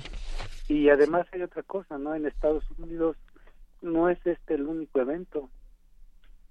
Ya se ha repetido varios, ¿no? Claro. Entonces creo que ya se tendría que poner atención a eso. Y más cosas, ¿no? Sobre sobre los muchachos y sobre qué está pasando, ¿no? Yo creo que también tiene que ser una investigación social. Así es, doctor, y, justamente, pues quizás la pregunta vendría también en este sentido, no sé si en Estados Unidos se lo plantearán o no, eh, pero cómo trabajar en las escuelas este este tema, es decir, que quizás psicólogos a cargo de alguna materia, eh, como se hace en muchos lugares, pues puedan trabajar con, con los niños y con los jóvenes para pues tratar de identificar algún tipo de conducta, algún tipo de problema para poder ayudarles. Como pues quizás esto debería irse pensando de una manera mucho más seria. Sí, y además sobre todo esa parte tan militarizada, tan eso, cómo afecta a ellos, cómo lo procesan, porque una cosa es la milicia y otra cosa es ellos cómo lo van viviendo ellos cómo lo van procesando, qué pasa en todo el alumnado, este, y qué tienen ellos en su mente en el futuro, ¿no? O sea, es toda una cosa también social que hay que considerar y bueno, también se ha mencionado, ¿no? Que las armas es un aspecto económico muy muy importante, ¿no? Así pero pero sí hay que atender, creo que desde un punto de vista no solo psicológico, desde un punto de vista social, desde un punto de vista económico, es compleja la situación, porque a lo mejor se quiere prevenir algo que al mismo tiempo se fomenta. No dije que se fomenta la, el homicidio, pero se fomenta el uso y la facilidad de la obtención de las armas sin que la gente tenga un manejo adecuado de todo lo que implica el tener un arma en casa. Así es, todo lo que implica. Todo lo que implica. Exactamente. Y bueno, incluso ya algunos están señalando en algunos medios eh, la crónica de una masacre anunciada, porque el joven en algún momento ya lo había expresado y ahí quizás el seguimiento falló. No sabemos, ya serán las autoridades. Fue presentado ya también ante ante un juez y pues hasta el momento eso es lo que se puede decir que era también muy solitario, que no tenía amigos eh, y que decía que tenía estas armas que además en sus perfiles de redes sociales pues mostraba no no ocultaba este tema de las armas que eran parte también de, de su vida y eh, pues que podría haber detallado o planificado detalladamente esta esta masacre, ¿no? Y que por eso se habría inscrito a un curso para recibir entrenamiento militar, que es lo que se conoce también que tenía entrenamiento militar y quizás esto lo hizo incluso de manera premeditada. Son algunas de las teorías que en este momento pueden salir. Entonces, quizás eh, yo quisiera quitar más la palabra resentido con un aspecto de quizás había un vacío emocional en su vida muy grande, ¿no? Un sentido, o sea, en él se había perdido el sentido de la vida por algo. Pero claro, eso no justifica lo que él hizo. Pero sí es importante considerarlo para para aspectos preventivos, ¿no? Pero sí tiene que ser social, porque si no se corrige una parte y por el otro lado se fomenta otra. Y no y no se puede, tiene que ser estructural el cambio porque si no se va a volver a repetir. Claro. Como proceso no elaborado. Pues sí, algunas de las de los datos que van surgiendo, había comprado este fusil semiautomático para realizar este esta masacre meses antes. Eh, y bueno, activó la alarma de incendios, no opuso resistencia al momento de que fue detenido y bueno, pues ahora enfrentará un, un proceso eh, intenso para tratar de conocer todos estos detalles. Y decía, yo traía a colación este discurso que hace unas un par de horas dio el presidente de Estados Unidos, señalando que simplemente pues que va a haber más seguridad en las escuelas este es un tema, eh, no refirió, no se refirió al tema de las armas, por ejemplo, que es algo que muchos tal vez esperan que, se pueda señalar con respecto al tema, que se ponga debate, sobre todo cuando son muchos los jóvenes que las utilizan. Pero también esa es una discusión que pues tendría que darse desde ese país y tener este enfoque también de, de, peligro, el peligro que se puede tener cuando un joven o una persona muy corta edad empieza a utilizar armas o qué, qué le genera el uso de armas. Así es, cómo lo vive, cómo lo procesa, qué se imagina, qué va a hacer con ellas. ¿Qué llenan las personas el usar un arma? y, y, para qué las quiere, ¿no? Y se siente importante. Quizás él, digo, de una manera muy inadecuada, ¿no? Ahora se sintió importante, ahora lo tomaron en cuenta, ahora es alguien, ahora, bueno, una parte muy fuera de contexto de realidad, ¿no? No sabemos. Ah, pero sí habría que revisarlo en, no solo en seguridad de las escuelas, también en forma de procesar el, el, los niños, los estudiantes, pues todo, todos estos elementos para que hubiese mayor prevención y mayor cuidado. Digo, yo también me pongo a pensar en todas las familias que perdieron a sus hijos. Así es. Y bueno, eso es, es otra situación también aparte. Otra situación. Y bueno, pues se hablaba de este apellido Cruz, que también tendría cierta connotación al ser de origen, de origen hispano, de origen latino, y pues eh, hasta el momento no no se ha conocido esta más allá de la historia que fue un chico adoptado y que obviamente pues lo, lo adoptó esta familia y le dio obviamente el apellido, pero entonces no, no sabemos quiénes eran en realidad sus papás y quizás eran de origen eh, estadounidense, 100%.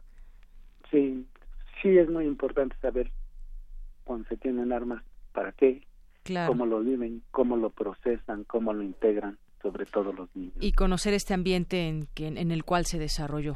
Pues, y conocer el ambiente. Claro que sí. Doctor, pues yo le agradezco mucho estos minutos aquí en Prisma RU de Radio UNAM para hablar de este tema. Gracias a ustedes también. Muy buenas tardes. Buenas tardes. Doctor Rogelio Pérez, académico de la Facultad de Psicología de la UNAM. Porque tu opinión es importante, síguenos en nuestras redes sociales, en Facebook como Prisma RU y en Twitter como arroba PrismaRU. Queremos escuchar tu voz. Nuestro teléfono en cabina es 55 36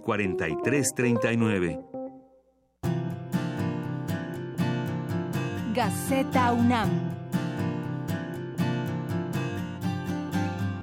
Bien, y entramos a la Gaceta UNAM con su director, que ya está en la línea telefónica, Hugo Huitrón. ¿Qué tal, Hugo? ¿Cómo estás? Muy buenas tardes. ¿Qué tal, Deyanira? Buenas tardes. Un saludo a todos. Gracias, bienvenido. Bueno, pues eh, un ojo por aquí, otro por allá. Eso nos pueden llegar, dejar las cirugías eh, plásticas riesgosas y que no se saben practicar con médicos improvisados y demás. Hoy la Gaceta trae esto en su portada sí, ahora nos salimos un poquito de nuestros temas y abordamos este que tiene que ver con la salud de muchas personas. Exacto, la salud no solamente es el modificar algo de nuestro cuerpo, sino también qué consecuencias tiene para nuestra salud. Sí, esa repercusión que tiene, que la desconocemos y bueno, siempre tratamos de vernos lo mejor posible. No nos gustamos cuando nos, nos observamos al espejo entonces queremos cambiar y esto nos produce puede ser salir muy bien y puede salir muy mal, entonces hay que tomar las precauciones necesarias.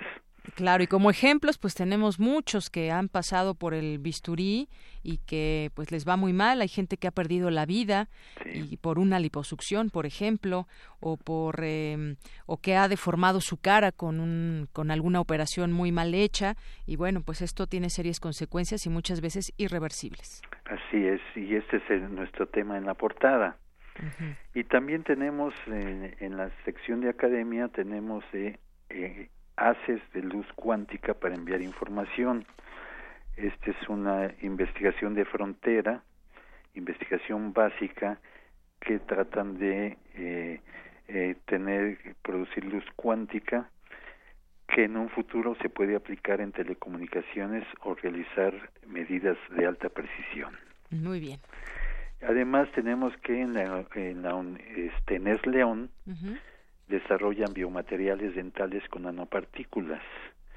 Esto es para eh, nuestras nuestras nuestra boca que este siempre tenemos algunos patógenos que quedan en algunas cavidades de los dientes y entonces este desarrollo está tratando está en proceso para tratar de aliviar estos estos daños también. Así es. También, también tenemos que eh, una entrevista que hablamos del amor en los tiempos de Tinder. Ayer como, como todos o la mayoría festejaron el Día del Amor y la Amistad. Eh, aquí nos dice Díaz Lovin que en un sondeo entre usuarios de este, entre usuarios de esta aplicación se observó que demandan honestidad cuando este medio no es el mejor para ello. Al concretar una cita hay desencuentros porque van con expectativas que no se cumplen. Así es, ayer hablábamos de este tema y sí, interesante porque son muchos miles de personas que utilizan esta aplicación y hay que tener cuidado porque finalmente pues no sabemos quién está detrás del otro lado a menos que los lo conozcamos, pero esto puede traernos algunas sorpresas. Sí, y con el, por el mismo motivo se realizó también en las islas un festival organizado por eh, la abogada la oficina del abogado general eh, y, mujeres. Eh, una fiesta se realizó una fiesta con varios stands donde se está promoviendo pues los anticonceptivos y todo lo que, que tenga que ver con la protección del sexo. Muy bien Además, eh, se presentó el libro del el ex rector José Sarucán, sus memorias como rector, que se titula Desde el sexto piso. Muy bien, y que son muchas, muchas memorias. Son muchas memorias, es, un libro muy interesante, este, que donde se expresa los, los, lo bueno, lo malo y lo mejor. Claro, los retos que también tuvo que enfrentar. Que se tuvieron que enfrentar y que es pues eh, la, UNAM pues es un factor muy importante en nuestra sociedad. Muy bien. ¿Algo más, eh, Hugo? Pues mira, hubo un intercambio de Prepa 6 con estudiantes franceses, es un proyecto que se realizó en esta, en esta preparatoria, es un proyecto interesante donde este intercambio vienen estudiantes de Francia y alumnos de, de la Prepa 6 ya acudieron a Francia y eso es muy interesante porque tienes la oportunidad de, de practicar otro idioma, de conocer otra sociedad y de invitarlos a que conozcan la tuya. Muy bien. Pues ahí está lo que parte de lo que contiene hoy la Gaceta UNAM entre sus páginas. Muchas gracias, Hugo. Al contrario de Yanira, y no se olviden que nos pueden seguir en gaceta.unam.mx y como siempre, sean felices. Claro que sí, Hugo. Muchas gracias. Hasta luego. Buenas tardes, Hugo Buitrón, director de Gaceta UNAM. Porque tu opinión es importante, síguenos en nuestras redes sociales, en Facebook como Prisma RU y en Twitter como arroba PrismaRU. Queremos escuchar tu voz. Nuestro teléfono en cabina es 55 36 43 39. Relatamos al mundo. Relatamos al mundo.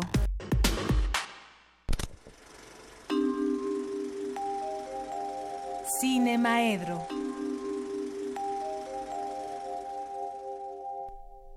Bueno, y entramos aquí en este espacio de cine para hablar de cine y otras cosas con el maestro Carlos Narro, su director de difusión cultural de Radio UNAM.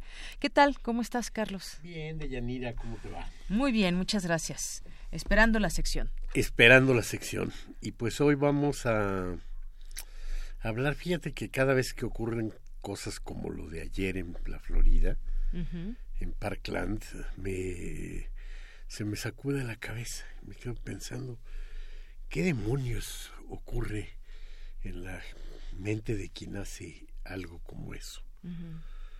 No me lo puedo explicar, eh, me resulta muy difícil este entenderlo y bueno, pues un poquito quiero apoyarme en algunas películas que han que han tratado el tema particularmente dos que trataron una de las masacres más conocidas, que son la, la, que ocurrió también en una escuela, masacre en Columbine, de este el y Elefante, ¿no? Dos películas que de manera distinta abordaron lo mismo.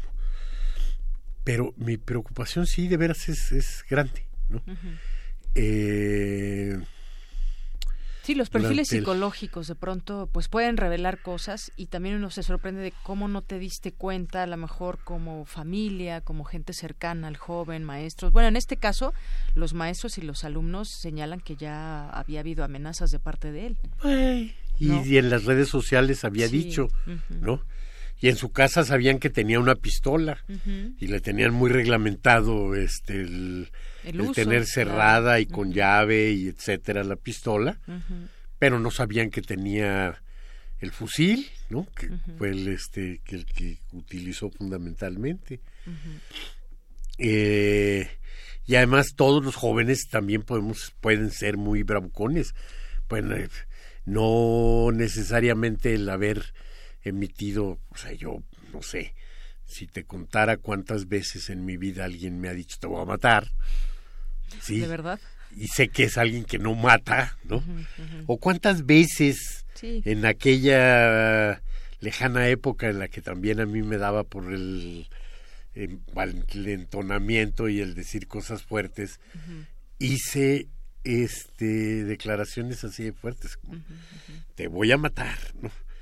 Una vez incluso, fíjate nada más, en una reunión en la Universidad de Zacatecas, a alguien que acosaba de una manera que era ya, había que ponerle límites a una amiga, este, le dije, le dije, si continúas haciendo eso, te voy a matar. Y entonces después él dijo que me iba a demandar y que yo lo había amenazado de muerte. Y yo decía, yo no te amenacé de muerte. ¿Cómo no? Le dije, no, porque tú no vas a volver a molestar a esta chica. De eso estoy seguro.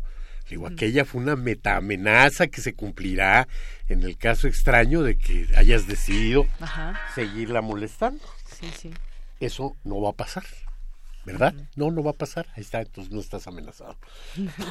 Muy bien. Pero entonces, quiero decir, proferir una amenaza claro. tiene algo, la violencia verbal, sí, sí. pero no tiene realmente la continuidad que, vaya a ser real con aquello otro, vaya a llevarse a cabo, exacto. No tiene, no, sí.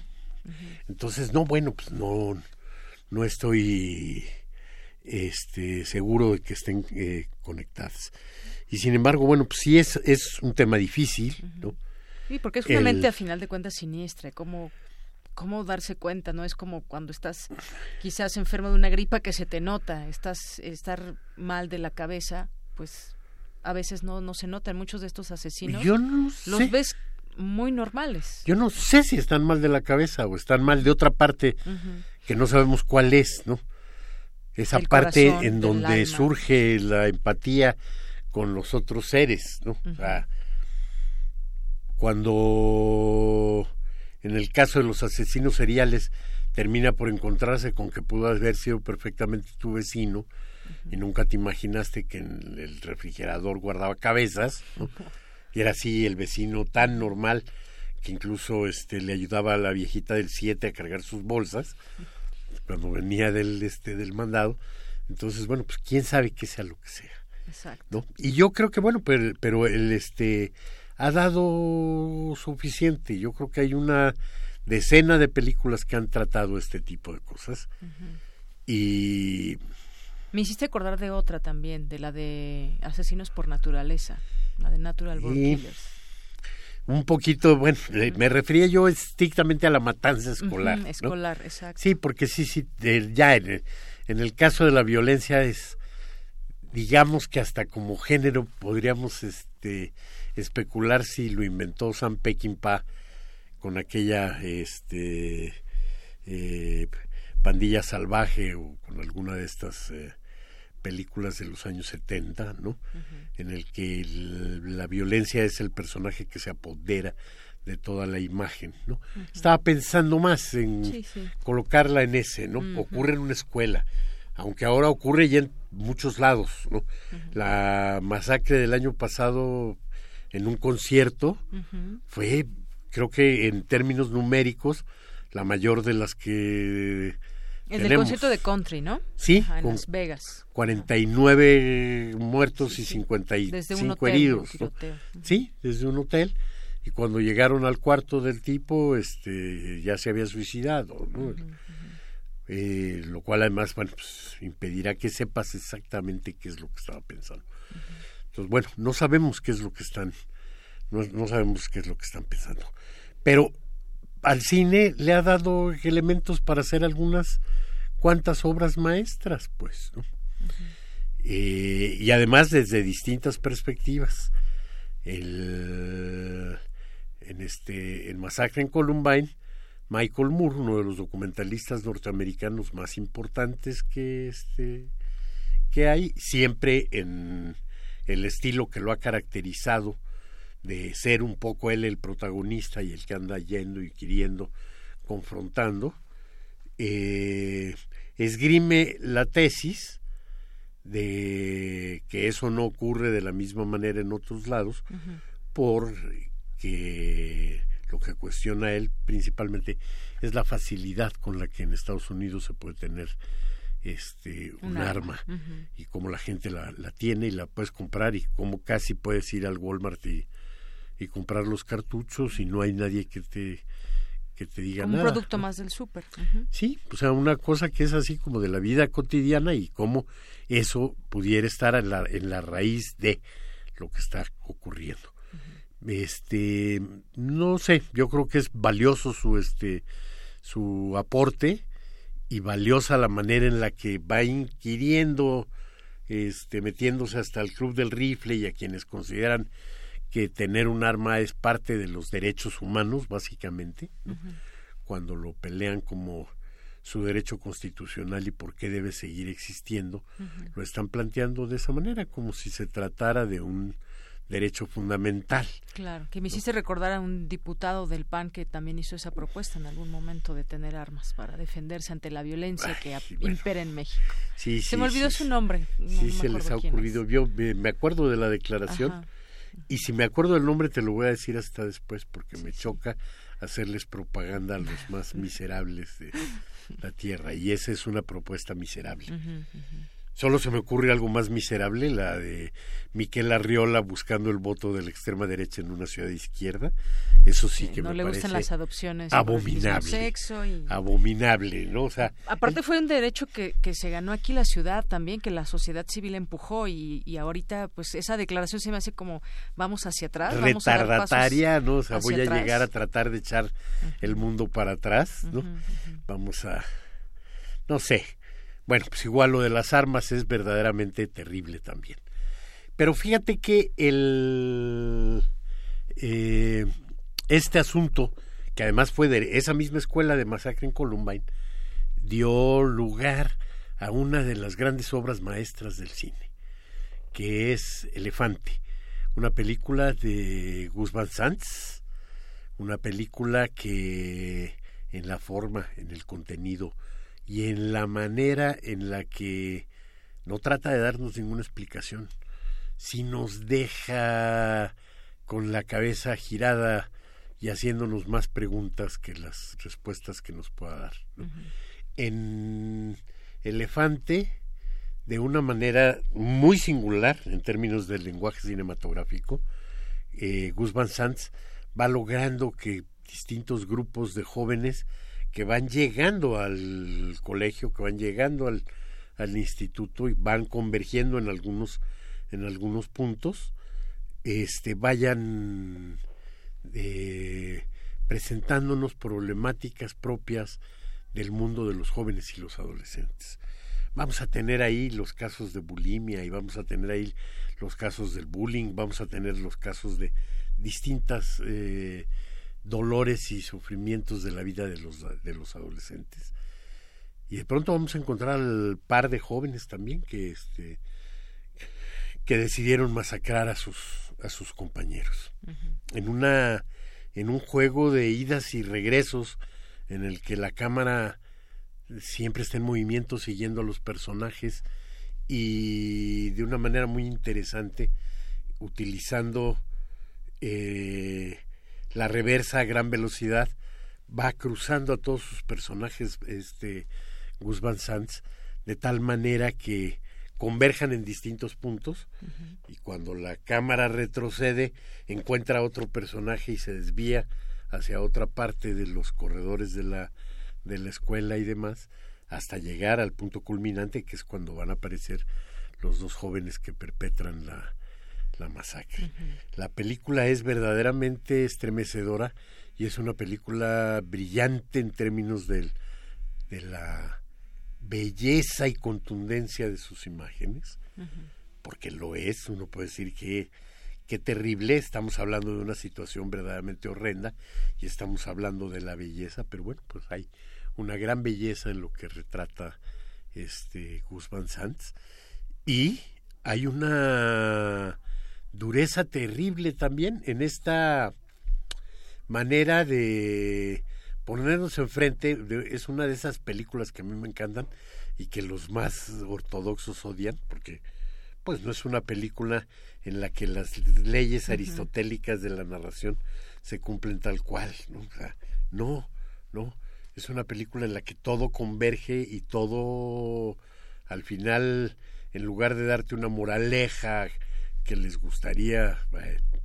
quienes defienden todavía ese tipo de cine, y que además es el cine que mayormente vemos, en lugar de darte una moraleja, te va dejando preguntas y te va dejando inquietud, ¿no? ¿Qué pasa con estas tres niñas que comen y después vomitan?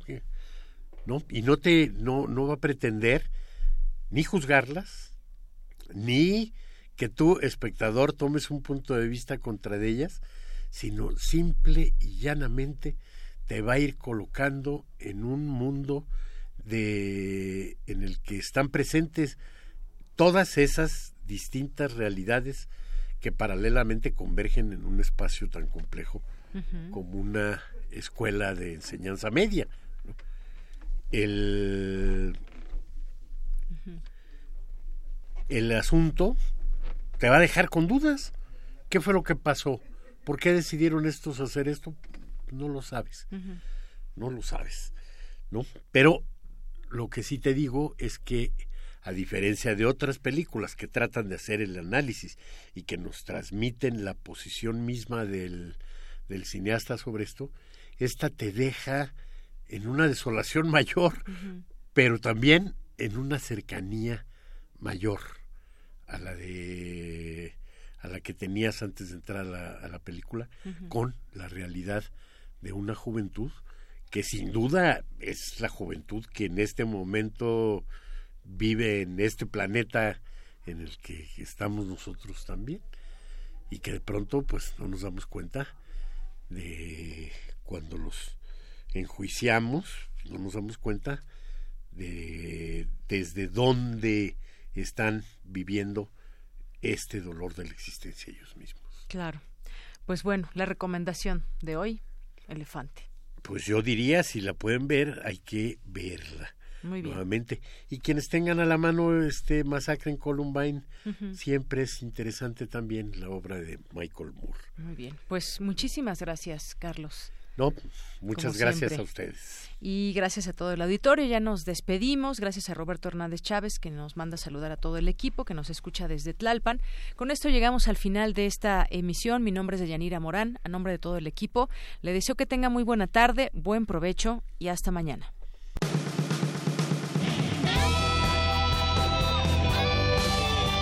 Prisma RU. Relatamos al mundo.